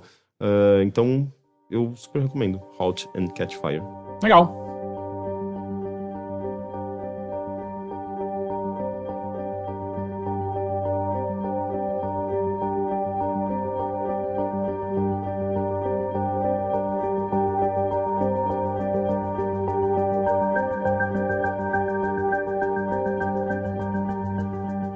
Teixeira, eu queria só falar uma coisinha antes de você. você. Ah, Dois eventos, na verdade, que transcorreram. ah, Um, anunciaram um novo doutor que vai suceder o Peter Capaldi. é E verdade. não é um doutor, é uma doutora. Doutora. Sim. Mó legal. Eu gostei também. Pela primeira vez, isso- assim, isso já e era... essa atriz manda bem, eu já assisti um Eu filme não- com ela já. Não conheço a Pô, atriz. e é, é curioso, né? Tipo, é, é uma tendência grande, né? Tipo, sei lá, tipo, de você ter um protagonismo feminino em coisas que eram tradicionalmente masculinas. Os trapalhões pararam, né? Tipo, eles pararam no tempo. Eles É, não... peraí, olha, olha, olha o salto que É, você faz, eles, sabe? Eles Tipo, deviam ter porra, feito a mesma Doctor coisa. Who desde 1970 e pouco, se bem que Trapalhões As também é antigo, trapalhonas, né? cara. É, é porque isso ia ser o que eu resolveu o também problema acho dos assim, Trapalhões, cara, né? Doctor Who faz comentários sociais o tempo todo. É. Trapalhões, não tanto, sei lá. É. Ah, vai sim. Quando o, o Mussum é o único negro ali no meio e ele é o único bêbado também. Tipo, Puta ele- comentário social, Aquele cara. teaser já são eles usando o computador. Eu acho que é isso que você pode esperar dos Trapalhões. Ah, e- mas também tinha aquela garotinha que tava sempre com o Didi, né? Vai que ela tá de volta. Quem? Era uma garotinha que tava Ah, a filha dele? Não, muito antes da filha dele nascer. Aquela filha nascer, pelo menos. Era uma garotinha. Tem mais do que uma? Acho que o Didi deve ter vários. É mesmo? Não sei. Mas é. É que assim, já era, já era cânone na série que Time Lords poderi- podem ah, mudar Mudar de, de gênero. Ah, isso a gente já tinha, aconte- já tinha sido mencionado, acho que a primeira vez nessa nova série foi mencionado foi no episódio que o Neil Gaiman escreveu. Tem uma menção breve sobre, ah, esse cara tem uma tatuagem, uma vez ele foi uma moça.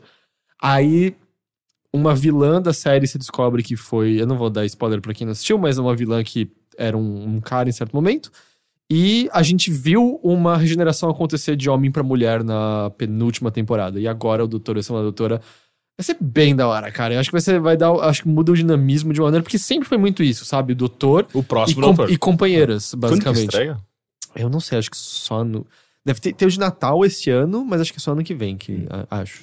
Tinha que ser a doutora e companheiras também. Pode ser. né? É que, é que não, não é que só fica fixo isso. Às vezes tem um cara junto, por exemplo, e tal. Mas, pô, mó legal. E outra coisa que eu queria comentar é que faleceu o Jorge Romero, né? É verdade. O, o cara, o diretor responsável pelos maiores clássicos de, de zumbi do cinema E e, junto tal. com ele todas as piadas possíveis, porque, meu Deus do céu, é insuportável as pessoas fazendo piada com a morte dele. Eu não vi eh, nenhuma. Nossa, era só piada sobre zumbi. Sobre Ah, eu fiquei, é, na rede, eu fiquei meio longe de rede social no fim de semana como um todo, então. Uhum.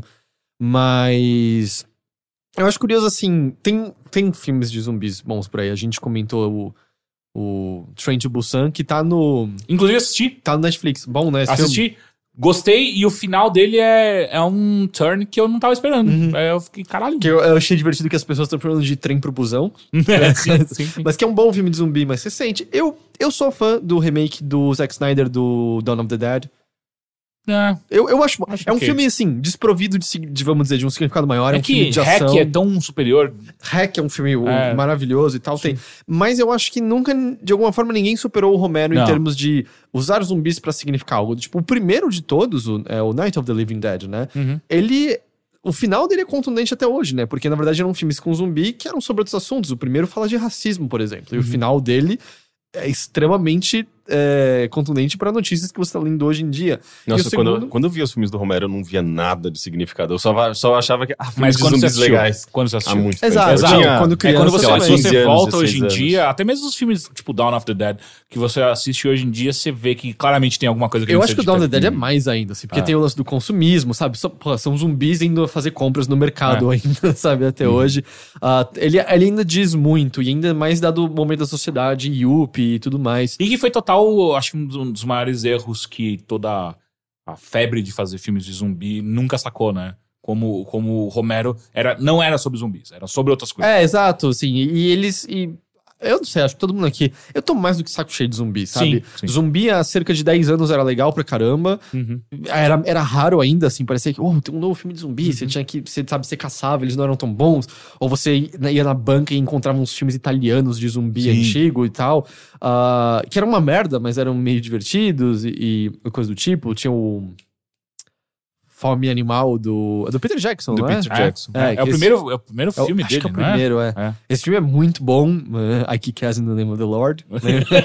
Sim. Mas, mas de lá pra cá, assim, os- meu Deus, zumbi pra mim é sinônimo de Tem coisa satura, chata. né? É, sinônimo de coisa, é Satura. sinônimo de coisa preguiçosa, sabe? Mas, é, mas é, são, esses temas são muito é, passageiros. Tipo, nos anos 90 era alienígenas. Não tem mais, assim. Tipo, chegou um momento que saturou, acho que de uma maneira bem natural. É que eu sinto que, por exemplo, perceberam. vampiro veio e foi e zumbi continuou, sabe? Uhum. Zumbi tava antes do, do Ressurgência de Vampiros. É que eu acho que o zumbi é um assunto muito mais fácil, sabe? É um tema muito fácil de você encaixar e você explorar de, algum, de diferentes E, maneiras. e eu- e eu sinto que também o, o- a representação cultural que os, o os próprios filmes do Romero fizeram, eles foram muito mais marcantes que qualquer outro, né?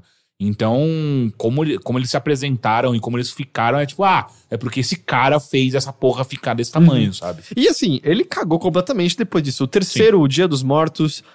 É o É que o- eles estão gravando. Não, esse já é o quinto.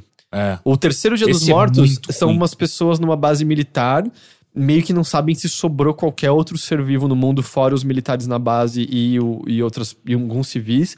Ele lembra de me marcar quando criança, que o meu irmão mais velho me mostrou. Porque ele tem um cara sendo desmembrado, mostrando a pele dele rasgando inteira, e o zumbi separando os braços e pernas e arrancando a cabeça dele, meio gritando ainda, e você vendo o pomo de Adão dele descolando do resto do corpo e Ah. tal. Eu lembro de sonhar com essa cena muitas e muitas noites e tal.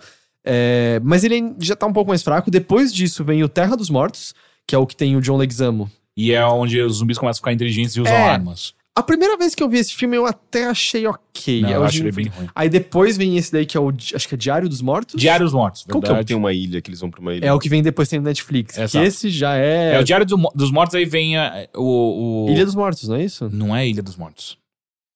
Eu não Mas... lembrava que era tudo dele. Mas esse daí que você tá falando tem Netflix que tem não as é irmãs gêmeas, dos não é? Mortos? Não, eu assisti em 2006, 2005. Que tem o Ah. Amanhecer dos Mortos, A Noite dos Mortos e Entardecer dos Mortos, não é? Não sei.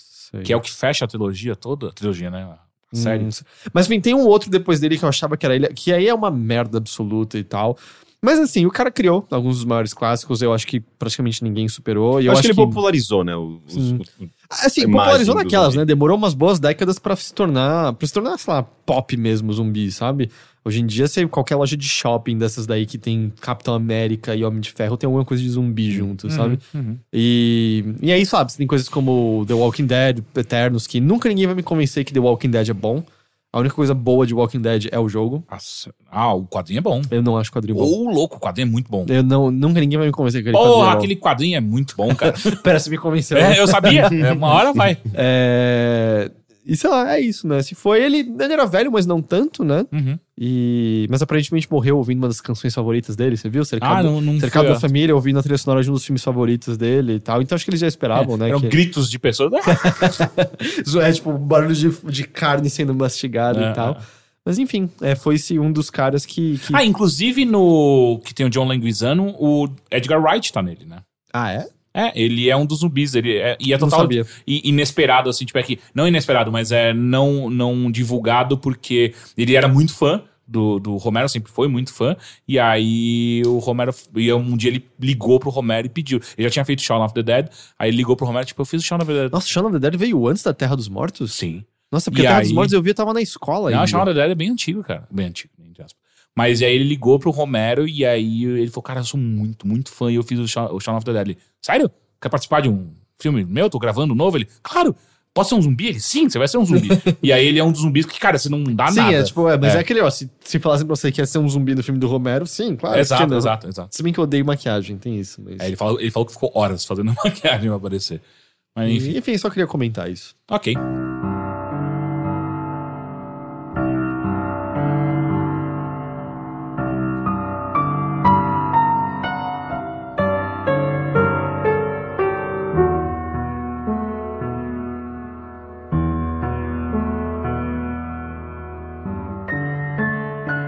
Serei rápido e sucinto, mesmo porque uma das coisas. Eu tenho três coisas pra falar. Uma das coisas você já falou bastante aqui, Heitor, é o American Gods. Finalmente acabei de assistir. Ah, Você concorda com a irregularidade da série? concordo com a irregularidade, e só que o sexto episódio, de fato, É é, animal, uma. né? Eu, não, eu não digo que é uma obra-prima, mas, cara, eu fiquei realmente muito.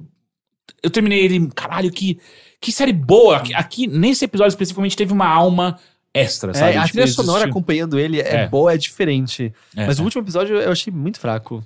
É porque eles tentam construir algo que não, não me pega É. ali. É, é total. Sem falar que no livro, o que acontece no, sexto- no último episódio da série, como acontece no livro, é muito diferente, muito mais marcante, eu Uhum. sinto até, sabe? É, ele sendo apresentado aos deuses de uma maneira mais. E eu tinha a impressão que a essa altura da história no livro, o Shadow já tinha uma noção muito melhor do que Sim, tava sim, acontecendo. sim. No, tipo, no- na série parece que tem hora que ele tá entendendo plenamente e parece que no episódio seguinte ele não tá mais entendendo Aham, nada. sabe? é. Porque, eu não sei, é um pouco perdido nesse Existe essa sentido. coisa também que ele não acredita até um ponto que você fala assim, cara, não, aí é só estúpido. Burrice é você não acreditar no ponto que você tá, Você sabe? já foi teleportado pra realidades paralelas, Exato. sabe? Então, é só. Por que, que vocês ficam insistindo nisso? Porque se fosse pra insistir ele em não acreditar durante tanto tempo, dá menos na cara. E aí, tipo, deixa mais. A, a- a- deixando aquele gosto de é sorte, é, um, é um acaso que tá acontecendo aqui. E aí, por exemplo, a última cena do último episódio, também nessas horas eu não sei dizer se o problema é direção ou se é uma direção ruim somada a um baixo orçamento, mas Uhum. justamente não tem esse impacto que você estava mencionando, né? Exato. Você consegue ver a intenção certinha por trás Uhum. dela. Mas aí acontece e você fica. Me deu um pouquinho de vergonha só. É, acontece e, e ao mesmo tempo acabou e eu fiquei, tá, o próximo episódio. Oh, a temporada acabou aqui? Nossa. Não foi. Não era aquele tipo gancho que você fica, caralho, sim, quero muito. É só foi, puta, cara, vocês deixaram. Não foi legal. Não, Uhum. não foi interessante. Mas enfim, o sexto episódio vale muito a pena de assistir. É muito, muito, muito legal. Ah, a outra coisa que eu quero falar é. Eu visitei, que eu nunca tinha ido, na Pinacoteca de São Paulo. E é muito bonito. É ótimo, né? Eu fiquei Eu chocado. É, Sempre- é- Que exposição que tá rolando lá? Várias. É, Só que a que eu mais gostei foi. é, tem tem a- uma parte de fotografia, na, a como, a, como a Pinacoteca de São Paulo enxerga a fotografia. E aí são vários fotógrafos diferentes, com vários trabalhos diferentes, que vai desde fotografia mesmo até alguns vídeos em looping e, e- e outras brincadeiras com a imagem de maneira geral. Ah, então eu gostei muito disso e eu visitei um pouco. Eu, eu não, não consegui ver tudo, porque é, é- é grande aquela porra, né? Tem o acervo deles com, com, com a arte da, da, da- da- do Brasil Colônia. Exato, Tem- então essa é a parte que eu mais fui rápido, assim. Sim. Mas é realmente muito interessante, né? Você. A, a gente descobriu, tava eu e a Bia, a gente descobriu que Dom Pedro II era prognata. Ah, é? É, é. Na- Pelo- na- de desenhos- acordo com, com, com as pinturas e esculturas que tem lá na, na Pinacoteca, ele é claramente um prognata. Porque prognata? é, ele tem Uhum. o queixo um pouco pra frente. Porque pra mim, a, a que eu tenho na cabeça é aquele dele de barba branca já e tal. Eu nunca Ah, consegui sim. perceber ele com queixo pra frente. Ele é bem prognata. A gente ficou até dando muita risada que ele parecia Barbosa. É Dom Pedro. É... Independência. Né? Independente. O que, que você vai fazer, Dom Pedro? Independente. Mas esse era o, era o primeiro, né? Não era ele. Mas enfim, meu pai é independente. é, vai à Pinacoteca se você tiver chance, é um, rolê bem, bem interessante. E assim, tipo, não vai nem de carro, cara. Vai de metrô, que é literalmente na frente do metrô. Você tem a saída da Pinacoteca de São Paulo, você sai na frente, seis reais pra entrar, cara. Tem, eu acho que de sábado é de graça, inclusive. Não, Ah, não, eu fui no domingo. É, eu acho que de sábado Ah, é de é? graça. Vocês também estão cantando If You Like Pinacoteca. Nossa, nunca ouvi essa. É Isso, você acabou de inventar essa versão. Não, Não, é Não, Pina Like Colada. Pina Colada. sim, mas você acabou de inventar essa versão? Isso É, eu sou um gênio, eu troquei Pina Colada por Pinacoteca. né? É uma das minhas É que exposições conhece, favoritas. aqui, tipo, criatividade é plá, plá, plá, não para nunca, né? Uma vez eu fui numa exposição, eu não lembro o nome do, do artista, mas ele, ele fazia umas coisas muito grandiosas com espelhos. Sabe aquelas pontezinhas que você tem entre uma, um- uma estrutura e outra lá dentro da Porra, o? Zabuza do Naruto. Ele era o bagulho dos espelhos. Ah, não, era o Não. amigo dele. Haru? Haru. Eu lembrei disso. Fuck! O Haru. Jesus, é- o saíram jutsu dele era com espelho, da cara. pinacoteca pra, pra, pra Naruto. É, enfim, tem. tem, tem umas. Cita uma, uma parte só de Naruto dedicada na Pinacoteca. Você lembra que tem uma, uma, uma passagem de uma estrutura de um Sim. prédio pro outro, de, tipo uma pontezinha de Não é nem metal? um prédio, né? É, é como se fosse um pátio no- central sim. e aí você atravessa ele. Eu achei Sim. bem legal. Ele, ele tinha, tipo, um- como se fosse um- uma pirâmide invertida Hum. eh, que pegava esse pátio inteiro, assim, gigante. Então você se via nessa ponte espelhado ah, na- na- na- nesses espelhos laterais e, tipo, você te via várias, várias repetições, assim, de você mesmo em diferentes ângulos. Legal. Era muito louco. Tinha um outro que era, tipo, uns cubos. Ou como? O quê? Olafur Eliasson, de acordo com o Matheus. E aí é Também verdade, conhecido como lembrei, Haru. eh, lembrei desse nome quando, eu- de, de quando eu fui lá. E tinha umas outras que eram maravilhosas. Tinha, tipo, uma espécie de um cubo que você colocava a cabeça e você também, tipo, via a sua cabeça refletida, tipo, milhares e milhares de vezes. inteiro, assim? Tudo, tipo, muitos espelhos em diferentes ângulos. Então, era tipo um, um milhão de realidades lá dentro, sabe? Você se via em muitos ângulos. Era incrível. Eu tirei várias fotos lá dentro. Ah, e, e eu também passei pela parte do modernismo. Eu realmente não gosto do modernismo. Eu acho meio chato. O modernismo disse que não gosta de você também. É, eu, eu entendo. E é, de fato, recíproco. É... Não, tem, tem umas coisas bem legais. Tem tipo um quadro lá que sempre quando eu vou eu vejo, eu reparo nesse quadro que é tipo um. É, é uma coisa meio sobre trânsito e placas de trânsito e uma- uma- umas buzinas e Ah, tipo, sim. Bem, um- bem, bem, bem nada a ver. Parece, parece meio. Não, é meio quadrinho. Bem não, é, é, bem é super ver. pop, na verdade. É, exato, É, é. bem, é bem- Eu acho muito Pop legal. art eu cara. acho muito chato. Puta Que? que, pariu. Nossa, eu acho. Eu acho que, ó, na boa, o. o, o como é que chama o maluco lá? Warhol. Warhol é muito chato. Nossa, é, é o lado mais divertido da, da, da, da- da exposição. É, eu também, tipo, Sabe o que é divertido? É ver o Prognata, ver o Dom Pedro Prognata. É muito da hora. Tem um Jesus que tá fazendo um deb, tá ligado? Tem uma. Cara, é isso é muito da hora. E as fotografias que eu tava vendo também são lindas. Pô, mas se você for Essa ver parte é chata pra cacete. a, a Tomara arte. é um a- pauzão grandão, que é toda aquela coisa. Nossa, olha só que arte, como nós estamos aí pra chocar. É um pauzão. meio Kubrick, né? Os É, filmes do eu Kubrick. fiquei tem só. uns ah, ok. pausões. Eu fazia isso com 15 e ninguém falava que eu era artista. É, eu, Você tá eu, parecendo o Paul Joseph Watson falando merda no YouTube, cara. Eu particularmente eu gosto porque antes de 1920 a arte era tudo muito parecida, sabe? Era tudo muito classy, sabe? E de repente você vê umas coisas tipo muito mais espirocadas, Não, literalmente. eu acho da né? hora, eu acho da hora é, essas coisas que o, o modernismo é esse exato assim, desse jeitinho. Ah, não, não, não é pra mim, não, cara. Sei. As, as cores são muito brights e eu fico só, ah, não gosto. É tipo essas bexigas aqui na casa do Matheus. É, é tipo uma instalação. Mas É enfim. uma instalação. Mas eu não entendo como você fala que, tipo. Se for século, no século XX que começa a não ficar, tipo, classy. Ah, modernismo, né? Por causa Modernismo do causa do modernismo. Eu sei, mas, tipo, antes você. Você tem outras coisas também. Tem tipo Tem, Picasso, né, mas-? É, Van Gogh e tal. Sim, mas é tudo tipo, muito elite de alguma forma, sabe? Eu, eu sempre associei Porra, Van Gogh morreu morto de É, fome, É, caralho. verdade. Mas Aliás, a maior parte dos artistas morreram muito Você tem, fome. você tem né? uma quebra, uma, uma ruptura muito grande do que era arte e a arte começou a ser desconstruída de uma maneira muito forte a partir disso. Antes disso, era- é, elas eram meio. Eu sempre achei elas muito parecidas, sabe? Eu Tipo, conheço uma pessoa que a gente pode chamar pra conversar sobre esse assunto. Quem? Se você quiser.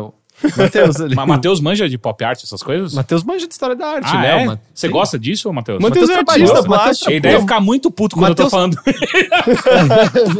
Ele tá acenando ele sim, tá sabe? acenando que sim. Não, o Matheus que... trabalhou com isso durante muito tempo. Ah, é? Ele Eu já era fui o Eu achei que ele só fazia música. Não, e o o Matheus trabalhou como educador. Eu já fui em Ah? Caralho, Você era um professor, cara? Gente, eu já fui em exposição, já vi obras do Matheus. o Matheus é um. Eu vou ele parar é um- de falar a respeito disso só. então. Ele, tipo, Artista já, já treinou, ele também já treinou, tipo, educadores da, tipo, da Bienal, por exemplo, também, que ajudam Ah, você. aqueles caras que ficam andando lá. E que ficam ensinando você Saquei, e tal. saquei. É. Enfim, é, não é pra mim. Ah, e a última coisa que eu quero falar é um curta-metragem que tá sendo. que, se, eu não, se eu não me engano, ele, ele tá no primeiro episódio e tem mais dois, eu acho. Chama Zygote, ou Zygote, tá, é com Y. Ah, é do Neil Blomkamp. Ah, é eu bom. gosto muito dele. E com a Dakota Fanning. Eu achei muito interessante que, assim, tipo, botaram um puta diretor. Eu, uma atriz que eu gosto muito. Mas você é um curta em episódios? São vários É. curtas? É, exato. Então, é um curta que é, o primeiro episódio tem 22 minutos. E aí fala que o próximo já vai sair, por aí vai. Ah, E é sobre um zigoto? então, não. Ou talvez sim. Porque, na verdade, eu tava pensando em zigotes. Porque não tem aquela estrutura ah, piramidal que eram os... Só que era quadrada no filme? Egípcios. Não, não, era, era. Você Alienígenas. quer que eu procure zigote? Ah, não era zigote? Eu tô eu confundindo o que é? Eu, eu era associo a zigoto. A zigoto, né? Não, tem, tem o zigoto e a zigoto, é isso? Da onde veio o zigoto? Zigoto é, é, uma célula. É uma... gameta masculino ou feminino? Isso. Zigoto? Mas a, a estrutura não tinha os zigotes? Eu Caralho. não sei o que, que você Eu tá... tinha, eu tinha certeza absoluta que era Ele- tipo uma. A uma... interpretação dele Ah, foi totalmente eu achei influenciada. é. Eu achei na, na Wikipedia da Itália. Lo zigote del greco antico Viu? unito o agiogato é uma, uma célula que se. Ele não Ah, continua sendo não, caralho. Sim, é o que Não tem nada a ver com o pirâmide Ah, do, enfim. do Teixeira. É. Mas meu italiano tá bom, né? Vocês Tá, entenderam? perfeito. Fez a, mão, a mãozinha. né? É, é a mão que diz muito Ela, mais. ela traduz tudo. É. Ah, Eu não esse- tenho a menor ideia que estrutura você tá pensndo. Enfim. Ah, o eh, Zygote, ele. Eu acho que é interessante porque, porque eu sinto que, de maneira geral, curtas de terror são muito, Ah, muito terror, superiores. Sim, são extremamente superiores a. a- é, é o Blomkamp, né? Mas ele faz mais ficção científica. que é, são sempre muito violentas, né? Ele é o do... do... Distrito 9, Nove, Distrito do 9, Chappie. E qual é aquele outro mal ruim lá? muito ruim com o Mark Elysium, Wahlberg. Elysium. É. É, Mark Wahlberg não, com o... Não, é o que parece o Marco Wahlberg. É, ah, eu sempre confundo os dois. É o namorado do Ben Affleck. É o... Isso. Hã? Ah, eles estão sempre juntos. Não, ele, ele, faz o Esqueci o nome dele. É o Soldado Ryan. Soldado Ryan. Ele é o Soldado Ryan. Esqueci o nome Tom dele. Cruise? Não, é Tom Não. Cruise. Caralho, não! Nossa, nada a ver. Não, é o Andy Warhol. É. ok, ok. É, enfim, é, eu, eu, eu acho que, que curtas, de maneira geral, são muito mais interessantes que filmes longas de, de, de terror. Matt Damon. Matt Damon. Matt Damon, E eu não. verdade. Tipo, eu comecei a pesquisar e veio. É, tirando, sei lá, ABCs of Death, que eu acho muito, muito ruim. Tu não gosta do primeiro? Não. Eu gosto muito daquele Ah, VHS. O primeiro eu acho muito, muito interessante. Mas, enfim, a, o que dá pra perceber nesse primeiro episódio é pessoas trabalhando, 98 pessoas, porque isso foi bem claro, 98 pessoas trabalhando numa estação mineradora no Círculo Ártico. Ah, de repente só aparece 98 eh, trabalhando, apenas dois sobreviventes. E aí, é, o que deixa claro é que esses caras estavam trabalhando em algum lugar, aliás, lá, e aí eles abriram uma passagem X, só que é num futuro onde já existem androides. E aí os androides foram mesmerizados por algo que foi. E aí não fica claro o que, que é. E aí o, eles piram foda. E aí eles começam a matar todo mundo lá. E no final das contas, eles matam. Os androides matam todas as pessoas. E, e o que eles fazem com esses corpos é que eles juntam todos em um grande corpo monstruoso. E aí é muito o rolê do, do Mass Blomkamp, Effect né? 2. Ah. Não, mas é muito o rolê do Blomkamp, porque é, é tudo muito visceral, né? Tanto no Distrito 9 quanto em qualquer. Todos os outros filmes dele. Ah, tem muito. É muito aquela coisa. É meio, é, é meio como se fosse tudo improvisado. Hum. Não parece que foi feito um trabalho de reconstruir esses corpos. Não, é um monte de mão, um monte de pé junto e tal. Ah, e a Coisa Dakota, ja- japonesa, né? Que É, mais que eu tava me lembrando aqui. Eu ia falar Akira também. igual Inside. Inclusive, É inclusive, o bicho parece muito Inside. Não, sem mais detalhes. É, mas só quem jogou Inside sabe o que eu tô falando. E quem Quem assistiu Zigote. É verdade. Ah, e a Dakota Fanning tá muito boa nesse, nesse curta. Porque ela não fala nada. Ela nem grita. Grita pra cacete. Ela só sabe gritar. Não, a carreira eu acho inteira. dela. puta É, não, boa, Fanning é incrível. Ela, ela, mas metade da carreira dela ela tá gritando. É, ela tá onde? gritando. Quando? No, no. Como chama, gente? O Guerra dos Mundos? Ah, eu apaguei Ah, esse filme da minha É mente. um Ela grita filme, é um caralho filme que ela faz isso, cara. tipo, Mas se eu não tivesse lembra- naquele filme, eu ia estar gritando o tempo todo também. É o Tom Cruise, né? Não, E e o- que filme ruim do Eu, cara. go- eu gosto muito desse filme. Ah, eu gosto Ah, do original. porra. Hum. Guerra dos Mundos, eu não Eu nunca assisti o primeiro original. Ah, é velho e mais divertido. Ok. E, enfim, ela tá muito boa nesse filme porque ela não fala nada, só que ela- a, a linguagem corporal dela tá im- im- impecável, assim, perfeito. E é aquele filme total pra quem gosta de, por exemplo, ah, ah, The Thing, né? Que é. Como chama? Coisa. O Ni- é, não. Então, a coisa, a coisa é do iogurte assassino. É, é. The Thing é o, E é The Blob. O Enigma do Outro Mundo, eu acho. Acho que é. é. Hum. Quem gosta de- do Enigma do Outro Mundo, eu gosto muito. Ele É, esse filme é animal. apela muito bem pra aquilo. Ah, ele também, pra quem gosta de jogos de videogame de survival horror, ele lembra muito ah, esse rolê de, de- desse bicho atrás de você o tempo inteiro. E onde que assiste Lembra até isso? Soma. Hã? Onde que assiste isso? YouTube. Ah.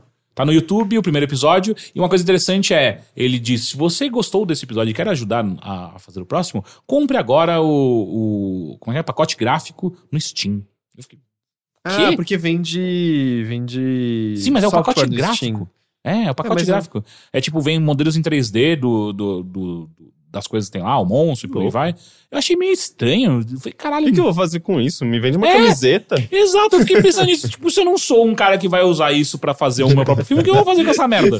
Ah, você pode pegar o, o negócio e mandar imprimir numa camiseta e fazer Eu você achei, mesmo. mu- eu achei uma decisão muito, muito interessante, assim. Ah, de qualquer maneira, ele é, quando você procurar ele no YouTube, ah, você vai cair no canal que é da produtora que fez, né? Ah, e ela tem mais dois out- outros dois curtas que, segundo um amigo meu que assistiu, falou, cara, são incríveis. Então é interessante que essa produtora tá fazendo coisas muito, muito boas, aparentemente, no YouTube. E são apenas essas duas coisas que eu queria contar pra vocês. Essas três coisas que eu queria contar pra vocês. Vamos para os e-mails, então, que você pode enviar para bilheteria.overloader.com.br.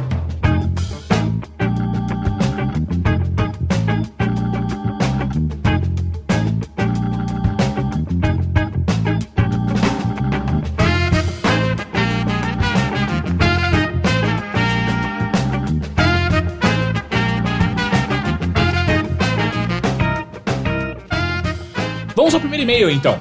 Olá, Heitor, Rick e Caio. Oi. Meu nome é Felipe Yukio, tenho 26 anos, sou de Curitiba e atualmente sou doutorando em Ciências da Saúde na PUC Paraná. Ele ia falar alguma coisa merda que a gente falou, né? Com Não, ele certeza. só tava comentando sobre células tronco e calvície. Ok. Sou ouvinte antigo desde a graduação. ah, desde a gra- gra- graduação, seus podcasts me acompanham. Com Games on the Rocks e o Audiotronic. Me fazendo companhia durante os estágios e quando estava fazendo mestrado e agora no doutorado. O Mothership e a bilheteria passaram a me acompanhar. Enfim, vamos ao motivo pelo qual estou escrevendo este e-mail. Trabalho com células tronco de- diversas fontes: tecido adiposo, medula óssea, cordão umbilical, dentes permanentes e decíduos. Eu não sei o que é isso.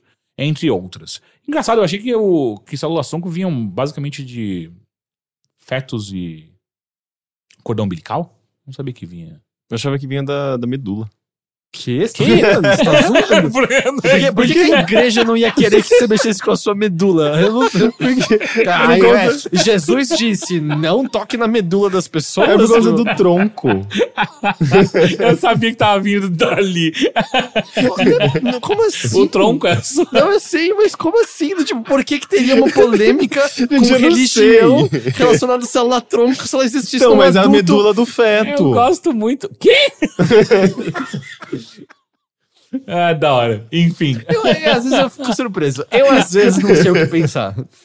Ai, ah, seleção de diversas fontes para tratamento de doenças em estudos clínicos e experimentais, modelos animais e in vitro. E após o Heitor citar no último bilheteria que as células tronco seriam uma nova proposta de tratamento para a calvície, até o momento, procurando nas revistas científicas, infelizmente, alguns artigos demonstram que as células pioram, piorar- piorariam o quadro da calvície. Ué, é porque bebês nascem carecas e eles É, é por isso. já vi em algumas fotos, é pra eu tentar, sacou? É, já vi em algumas fotos na internet propaganda de tratamento capilar com células tronco e acreditem, trabalhando na área, o custo de todo esse tratamento seria inviável. Obrigado pela companhia. Ah, só pra isso, tipo, não tem, não tem cura. Não, então é, eu, aí eu. Isso era uma coisa que eu tirei há muito tempo, mas pelo visto se provou incorreto. Eu fui ler sobre, né? Porque a gente falou um pouquinho semana passada. Aparentemente, a, a pesquisa que está sendo feita agora, mas não está próximo ainda de concluir, é porque, assim, como a gente falou, né? Tem a finasterida, que aí, pelo que eu ver, ela tem a dosagem de 1 miligrama. E tem um. Eu não entendi se é uma finasterida de 5mg ou 5mg vira uma outra coisa, que de fato ajudaria, só que a quantidade do, do ativo que ela possui ferraria com você. Então as pesquisas agora são de fazer com que esse ativo é, você consiga só colocá-lo no couro cabeludo para que ele haja só onde nas células que ele precisa agir, sem que ele se infiltre no seu corpo e haja em outras partes do seu corpo. É meio essa pesquisa que está sendo feita Ah, agora, mas isso está longe ainda. Vai, crescer pelo no coração. E aí eu fui. Não é questão de pelo, é questão de que mexe com equilíbrio hormonal. Boa. E. E aí eu fui, fui ler sobre o lance dos efeitos colaterais. E, cara, eu encontrei as mesmas informações de novo. Assim, no geral, disse que, disse que 1% de pessoas ah, relataram terem problemas de, às vezes, disfunção erétil, perda de libido e tal, mas que voltaram ao normal parando de tomar.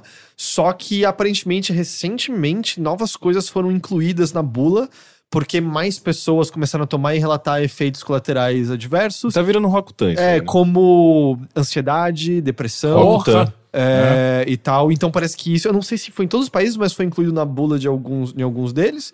E tem algumas pessoas que relatam ah, terem tido problemas que nunca mais voltaram. Tipo, o cara nunca teve disfunção erétil, nunca mais voltou. Óbvio que, de qualquer jeito, se você pretende, é, consulte a sua derma- dermatologista, talvez endocrinologista, mas enfim, essa foi a pesquisa. Cronologista. Cronologista. É. Ele vai dizer quanto tempo de vida você mais tem. Luiz Augusto mandou: Olá vocês! Escrevendo só para dizer que é muito pouco provável que na Guerra do Paraguai tivesse existido um- algum atirador de elite brasileiro e fodão, como o Caio mencionou no último episódio. Ah! Aqui, eu vou, vou discordar. Creio que não. Mas você falou baseado em, no, em alguma coisa? Em memória, em memória. Como Ele tudo que eu lá. faço. É, o ele atirador, lá, né? ele ficava em cima do zigote, sabe? Parado ali. Cara, eu tenho certeza que tem alguma porra com um zigote, velho. Acredito que isso não seja verdade, tanto pela tecnologia das armas usadas na época, não permitir tiros de distância para além de uns 100 ou 150 metros. Pô, mas naquela Eles época, usavam 150 metros é que tem. era um, é, era um, é atira- longe era um caralho. atirador de elitezinho. Ele usava estilingue. Tanto, tanto, ah, tanto porque o exército brasileiro da época poderia ser descrito de, de maneira curta, grossa e bem generalista como um bando de ferreiros, fazendeiros e afins com algumas armas e que tinham esperança de receber algo após o fim do conflito. Dá para dizer que o exército brasileiro, no início da guerra, era amador e por conta de diversas derrotas no início, é que o Império investirá fortemente para mudar esse quadro. Se havia alguém bem preparado para o conflito, era justamente o Paraguai, que tinha mais de 50 mil homens treinados e prontos, e prontos para uma guerra. Para vocês terem a noção do como isso é expressivo, vale comparar o tamanho dos, dos exércitos com a população de seus países. Enquanto o exército argentino correspondia a cerca de 0,35% de sua população, o brasileiro a 0,20% e o, e o uruguaio a 1,27%. Esse, eh, a 1,27. Esses 50 mil do Paraguai correspondiam a cerca de 12% da população paraguaia. Cacete! É, então, tipo, cara, uma, mais de uma a cada 10 pessoas era alguém treinado no combate. Me desculpem a pentelhagem com algo tão pequeno do programa anterior, mas é que tenho tentado olhar com mais atenção para nossos vizinhos da América Latina e este conflito é muito importante não só para a história brasileira. Afinal de contas, o entendimento do processo de proclamação da República passa por entender como era a estrutura do exército naqueles tempos, mas também para a geopolítica local e as relações que o Brasil viria a construir com a Argentina, Paraguai e Uruguai. Se quiserem saber um pouco mais a respeito da guerra, reco- recomendo essa entrevista que o Francisco Doratiotto e o André Toral deram para um programa da Univesp. Aí tem um link do YouTube aqui que a gente deixa no, no, no- no post. Ou se quiserem algo mais dinâmico e que escute outras pessoas também, recomendo o documentário A Última Guerra do Prata. E aí tem um link do YouTube também. Pô, que legal. Eu gosto bastante dessas coisas. Eu tenho. Eu, eu escuto bastante, tenho, eu escuto bastante não, mas sempre quando tenho episódios novos, ah, Hardcore tenho History. Hardcore History. Ah, eu acabei de escutar um agora chamado King, King of Kings, que é a série contando ah, toda a história do Império Persa até eles se encontrarem com os gregos. Ele passa rapidamente pela guerra da. Peloponeso? Do, é, é, do Peloponeso, que é quando tem os, os 300 de Esparta, né? Eu É, digo. do desfaladeiro de Termópilas. Exato. E como aquilo não foi nada representativo no final das contas, e o Império Persa era muito do caralho. Enfim. Ah, próximo e-mail. Felipe Inglat manda. Olá, overlindos. Tenho duas perguntas para vocês. No final do ano, vou para São Paulo com meu namorado para a CCXP, mas compramos ingressos para alguns dias antes do evento, pois estaremos de férias. Poderiam indicar alguns locais legais para nós que não conhecemos a cidade? Podem ser desde museus a bares. Ah, observação: iremos ficar em um hotel na Vila Mariana. O outro ponto é sobre a série BoJack Horseman da Netflix. O Teixeira falou que está sem uma, sem uma animação para assistir no último episódio. Se vocês não conhecem, recomendo começar a assistir a série o mais cedo possível, pois considero uma obra-prima do canal streaming. A história é sobre um ator em seus 40 anos que, nos anos 80, fez uma sitcom de muito sucesso, mas atualmente está tentando encontrar sua própria voz, fazendo filmes mais cultos e tentando fugir o máximo possível de sua antiga fama, tendo vários conflitos sobre se é um bom ator e se fez as melhores escolhas em sua vida. Tive muito preconceito para assistir devido ao design dos personagens da animação, que é meio bizarro, mas a partir do, do segundo episódio você já se apega aos personagens e fica intrigado para onde irá a história. Tem inclusive um episódio inteiro que se passa em uma cidade embaixo da água e não tem nenhuma fala. E o trabalho artístico e de trilha sonora são maravilhosos ao passar os sentimentos sem palavras. Primeira parte da pergunta: lugares legais para ele visitar aqui em São Paulo. Bom, você falou da Pinacoteca. Pinacoteca legal? Sim. Ahn, Eu diria Paulista de domingo. é, Paulista Domingo é Paulista bem de legal. Domingo. Não só pelo espaço, mas as pessoas, o que acontece, né? Tipo, é bem legal. Uma noite, acho que passar uma noite na, na Praça Roosevelt é, é legal, pelos barzinhos e até tem teatros ali também que pode, pode apetecer. É. Ahn, eu, eu recomendo um hambúrguer, o St. Louis, eu gosto muito de lá. Esse eu nunca comi. É muito, Ele muito vai bom. estar na É Vila perto da Paulista. Mariana. Na, perto da Vila Mariana tem o Come On Burger, que é o meu favorito atualmente. Na Luiz Távola, Távola, Távola ou Távola? Távora. Távora. Távora. Tem, tem bastante bares e restaurantes, é gostosinho passear ali no co- começo da noite. Quando né? você estiver pelo centro, come no Estadão. Eu acho que Oh, o Estadão é bem gostoso é. e barato. E um rolê que eu acho muito legal de fazer no centro é conhecer, tipo, sei lá, Catedral da Sé. É, Uhum, você é vai lindo. pra Caixa Cultural, que é lá ali na frente, que tem exposições, sempre tem teatro, tem exposições, ah, tem o acervo dele. Tem, mano, tem um museu da Caixa que é maravilhoso, que você, tipo, vai. Todos os equipamentos que eles usavam pra fazer os sorteios de, da Caixa mesmo. É, é, é animal, assim, tipo, é um negócio parado no tempo. É, e seguindo um pouquinho mais adiante tem o CCBB, que também sempre É, tem coisas sempre muito legais. Ah, eu diria, dá uma volta pela liberdade, especialmente fim de semana. Uhum. Domingo tem a feirinha, né? Sábado também é a feirinha ou não? Não, acho Eu que é acho- domingo. Cara, Não. eu acho que tem sim, Tem. viu? Tem Sempre sábado tem também? muito movimento. É, come takoyaki. Takoyaki é, É. bom. N- é meio longinho, mas tem metrô perto da. Eu dá uma olhada na feira da Benedito Calixto também, de fim É. de semana. Eu acho que vale a pena se você não é de São Paulo. E perto da Vila Mariana, Se mais você menos. estiver na Benedito Calixto, desça mais um pouco e vai até o Boca de Ouro e come um- possivelmente o maior bolovo de São Paulo com cervejas incríveis. O Matheus, o Bolovo, o Matheus reagiu, eu vi ali. E é bom, você já comeu lá, Matheus? Boca de Ouro. É um puta É, boca de ouro é a, é a doença que você pega depois de comer o Bolovo de lá. e. Ah, e é isso. E sobre o segundo ponto dele, falando sobre o BoJack Horseman, eu... Eu- já tentei assistir, achei bem, bem ruim. Então, eu assisti o primeiro episódio só. Eu assisti quatro episódios e, inclusive, aleatoriamente assisti esse outro episódio que ele tá falando agora, que é o passa Baixo d'Água. Eu achei chato para um cacete. Obviamente, porque eu não tava acompanhando o resto da série, então. É, Eu não senti também o primeiro episódio. Eu acho que na época talvez eu até tenha comentado assim, não, não bateu, mas eu ouço tantas pessoas falando bem. Eventualmente eu quero dar uma chance de novo. Só não. Não sei, não, não rolou mesmo. É, ainda. uma coisa que me atraía bastante pra série que é o Will Arnett, que faz o BoJack. E eu gosto muito dele. Então, inclusive em Flake, eu acho que ele tá muito bem. Se bem que começou a segunda temporada e nem tive, tive afim, vontade de, de assistir. Tem muita série, né? Tem muita também série. Tem muita, muita série. É, eu acabei American Gods foi meio. Uh, ok, acabei uma série, finalmente. Eu acho que esse lance, tem muita série e, e aí acho que a gente chega num ponto em que se elas não são muito, muito boas, você não se sente compelido a assistir, porque o que não falta é opção, né? Uhum, uhum, uhum. Enfim, próximo e último e-mail de Anônimo. Olá, overlords. Normalmente não mando e-mails sobre relacionamentos, pois sei que a maioria se resolve com conversa. Porém, me encontro em uma situação um pouco complicada. Namorei uma garota que conheci no colégio com 17 anos, por 3 anos e meio. Foi um bom relacionamento, com boas histórias e bastante amor. Só que por volta de setembro do ano passado, ela começou a se afastar um pouco de mim, de não sentir mais vontade de ficar tão grudada como antigamente, de não sentir mais tesão no sexo, e reparei que ela estava gostando um pouco de um cara. O cara é um conhecido dela e ela me disse que era apenas uma atração. Levei com, natu- com naturalidade. Sei que namorar não faz você deixar de reparar nas outras pessoas. Porém, isso não acabou nunca e em abril desse ano eu já não aguentava mais isso e pedi um tempo pra ela. Ela me disse que me amava, que eu era o homem da sua vida e, e combinamos em continuar sendo amigos. Assim que a gente deu um tempo, a primeira coisa que ela fez foi lá ficar com esse cara.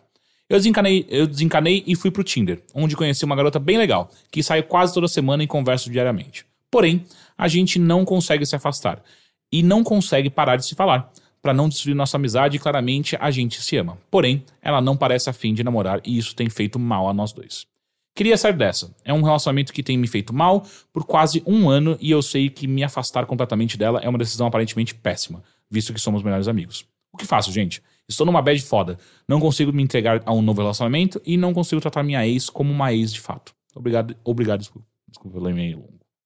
É, ele tá nesse impasse que ele não consegue dar um passo pra frente, né? Porque, tipo, eu acho que você ter. é, é, você aceitar que você tá solteiro e você aceitar que você precisa conhecer outras pessoas envolve sim um- uma desconstrução às vezes. Às vezes, você, às vezes seu tesão e sua admiração e seus sentimentos estão atrelados a uma pessoa com quem você já não tá mais ali, sabe? Não Uhum. tá mais presente pra você.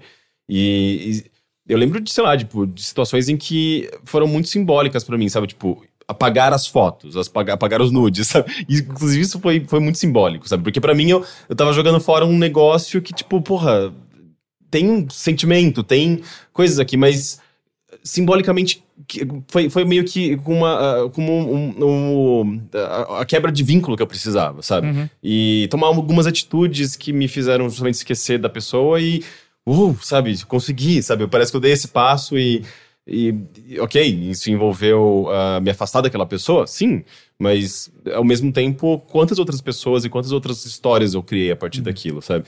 Então, eu acho que envolve uma, alguma atitude, sabe? Porque se você só ficar nesse meio ponto, às vezes você também não consegue ah, seguir em frente e não consegue manter o que você já tinha no passado. Só fica nesse, nesse impasse esquisito, sabe? Eu já falei algumas vezes aqui, eu gosto sempre de repetir que durante muito tempo eu fui o cara que falava, cara, não precisa quebrar o, o- o- a convivência, ou apagar as fotos, ou tirar a amizade do Facebook. Até eu perceber que hum, tem momentos que sim, é necessário. Que a única maneira de você superar e tirar essa, essa âncora emocional que você colocou nesse relacionamento é você, pelo menos por algum tempo, sumir de fato. Uhum. Porque é a única maneira de você eh, se sentir livre, de você. E ela também de se sentir livre. E no final das contas, para vocês dois entenderem se de fato vocês são melhores amigos e, e, ah, o amor que seja fraternal sobrevive a essa, a essa distância, a, a esse tempo que vocês têm que dar. Ou então não, às vezes é simplesmente, cara, vocês estão viciados um no outro, vocês se acostumaram durante muitos anos a viverem juntos e criarem uma história incrível. E vocês estão estão tão acostumados a isso que não enxergam o mundo além disso. E aí é ruim pra todo mundo envolvido. Então é, é- eu acho que tem que cortar. E é curioso que eu falei desse álbum eh, Noite, de, Noite de Climão, Letrux. E tem uma música que é exatamente sobre isso, que ela fala, tipo, eh, eh, eu acho que eh, antes que o amor fique bom, ele, ele é tão ruim, alguma coisa do tipo. E é meio que vocês têm um amor, sabe? Existe uma coisa muito forte entre vocês, mas tá nessa, nessa mistura de. É uma coisa muito, muito pouco definida. E às vezes se- vocês só precisam justamente de uma separação definitiva. Um negócio do tipo, a gente Acabou. não vai se ver, a gente não vai se trombar na Acabou. vida real ou em redes sociais, porque se você não leva a- essa separação Ah. para as redes sociais também, você vai continuar trombando com a pessoa, você vai continuar vendo o que ela tá fazendo, e isso não é legal. E, e depois de um tempo, quando tudo é, é, a poeira baixa e o- os sentimentos já, já, já não estão mais tão aflorados e você cada um seguiu o seu caminho, cada um já tá vivendo sua vida, e vocês voltam a ter contato, vocês percebem que o que ficou era justamente essa amizade, esse, esse amor bom que, que é o que vocês tinham, Ou- e que não, que não, não entra mais em conflito com as- os, os Ou outros você descobre que nada mais restou. E acontece. Tu- Também, às vezes, nada pode mais acontecer. restou, às vezes tudo que vocês tinham acabou no momento onde vocês acabaram de fato. E o que vocês estão tentando fazer agora é arrastar um corpo de um relacionamento que já morreu. E ele fede, e ele é pesado, e vai ser ruim pra todo mundo envolvido. E então. Você tem que estar preparado pra isso, sabe? Tipo, cara, às vezes acabou. E, e- e, idealmente, trate como se acabou de fato. Acabou. Cada um segue seu caminho. E se os ventos da vida decidirem juntar vocês, seja pra uma amizade, seja pra um novo amor novamente, que deixe isso acontecer naturalmente. Não fica tentando forçar uma situação onde claramente não tá funcionando. Uhum. Não vai falar nada, Heitor? Ahn, não, eu acho que eu não tenho muito a acrescentar. Eu tava mais me perguntando assim, porque ele, ele fala que tá fazendo muito mal pros dois, mas ele não deixa muito claro por que tá fazendo mal pros dois. Depois ele fala que tá fazendo mal pra ele. Eu não entendi se ele tá presumindo que tá fazendo mal pra ela Uhum. e se ela tá de boa com manter amizade. Tipo, eu não, eu não entendi direito qual parte tá fazendo mal que impede de. Ah, a gente só é amigo agora e os dois estão saindo com novas pessoas e tá tudo bem, entendeu? Mas se tá fazendo mal pra alguém, eu acho que é necessário alguma atitude. É que eu não sabe? entendi o que tá fazendo mal, assim. é Ah, ele só- não superou. Isso tá meio. É. Pra, pra- pra mim, pelo menos, me pareceu bem claro que ele não superou, porque ah, ah, Ele fala que ele não consegue ter um novo relacionamento, ele não consegue encarar isso como um término real. Ele tá esperando que isso volte, né? Porque. E aí tem todas aquelas coisas que são bem ruins de relacionamentos que terminam dessa maneira que não é final, né? Que é, ah, ela fala que eu sou o homem da vida dela. Uhum. Mas ela não, tá, não quer ficar comigo. Então, tipo. é, você É. não é o homem da vida dela, essa é a real. Desculpa te falar isso, mas você não é. Às vezes ela nem sabe, às vezes não tem nenhum homem na vida dela, e por aí vai, tipo. Não existe uma só pessoa É. que é a pessoa da sua vida. Exato, sabe? Tipo. É e- a pessoa da, da sua vida naquele momento, né? Na sua É. vida, nos dois anos que você viveu. Você pode ter sido o Não, homem da meu vida é, dela. Com ela. existem, existem várias pessoas que Hum. podem ser as pessoas da sua vida. Uhum. É, é, É proximidade geográfica mesmo, eu acho que influencia mais do que qualquer coisa. sim. Como que ela vai saber que ela é o homem da vida dela se ela não, não conheceu todos os homens? E se a pessoa da sua vida nasceu nesse exato momento em Tóquio e essa pessoa nunca vai visitar o Brasil e você nunca vai visitar o Japão? Exato. Então, não é E além do mais, vai ser, um- vai ser um puta. é, é, é, uma pedofilia, né? Durante muito tempo. Por quê? Porque se ela nasceu agora e tem 20. É, enfim, boa sorte, cara. Mas o conselho eu acho que sai fora. É, é difícil, mas enfim. Senhores, muito obrigado. Ah, de nada. Novamente. Como sempre, um Sim. Grande episódio. Ah, é? É. Sério? Eu acho que foi. foi- Ah. Tem sido. Acho que a gente tem tido um- um- uma corrente de bons episódios. Ah, é isso. Vocês estão floridos, eu acho que isso ajudou. Pode ser, pode ser. É pra combater o frio, né? Pior que hoje nem tá frio, hoje tá, quente, calorzinho. é. Eu Por fiquei, isso Ah, que eu tá saí de eu camisa, fiquei de bermuda o dia todo. né? É. Ah, enfim, até semana que vem. Tchau. If you like pinacoteca.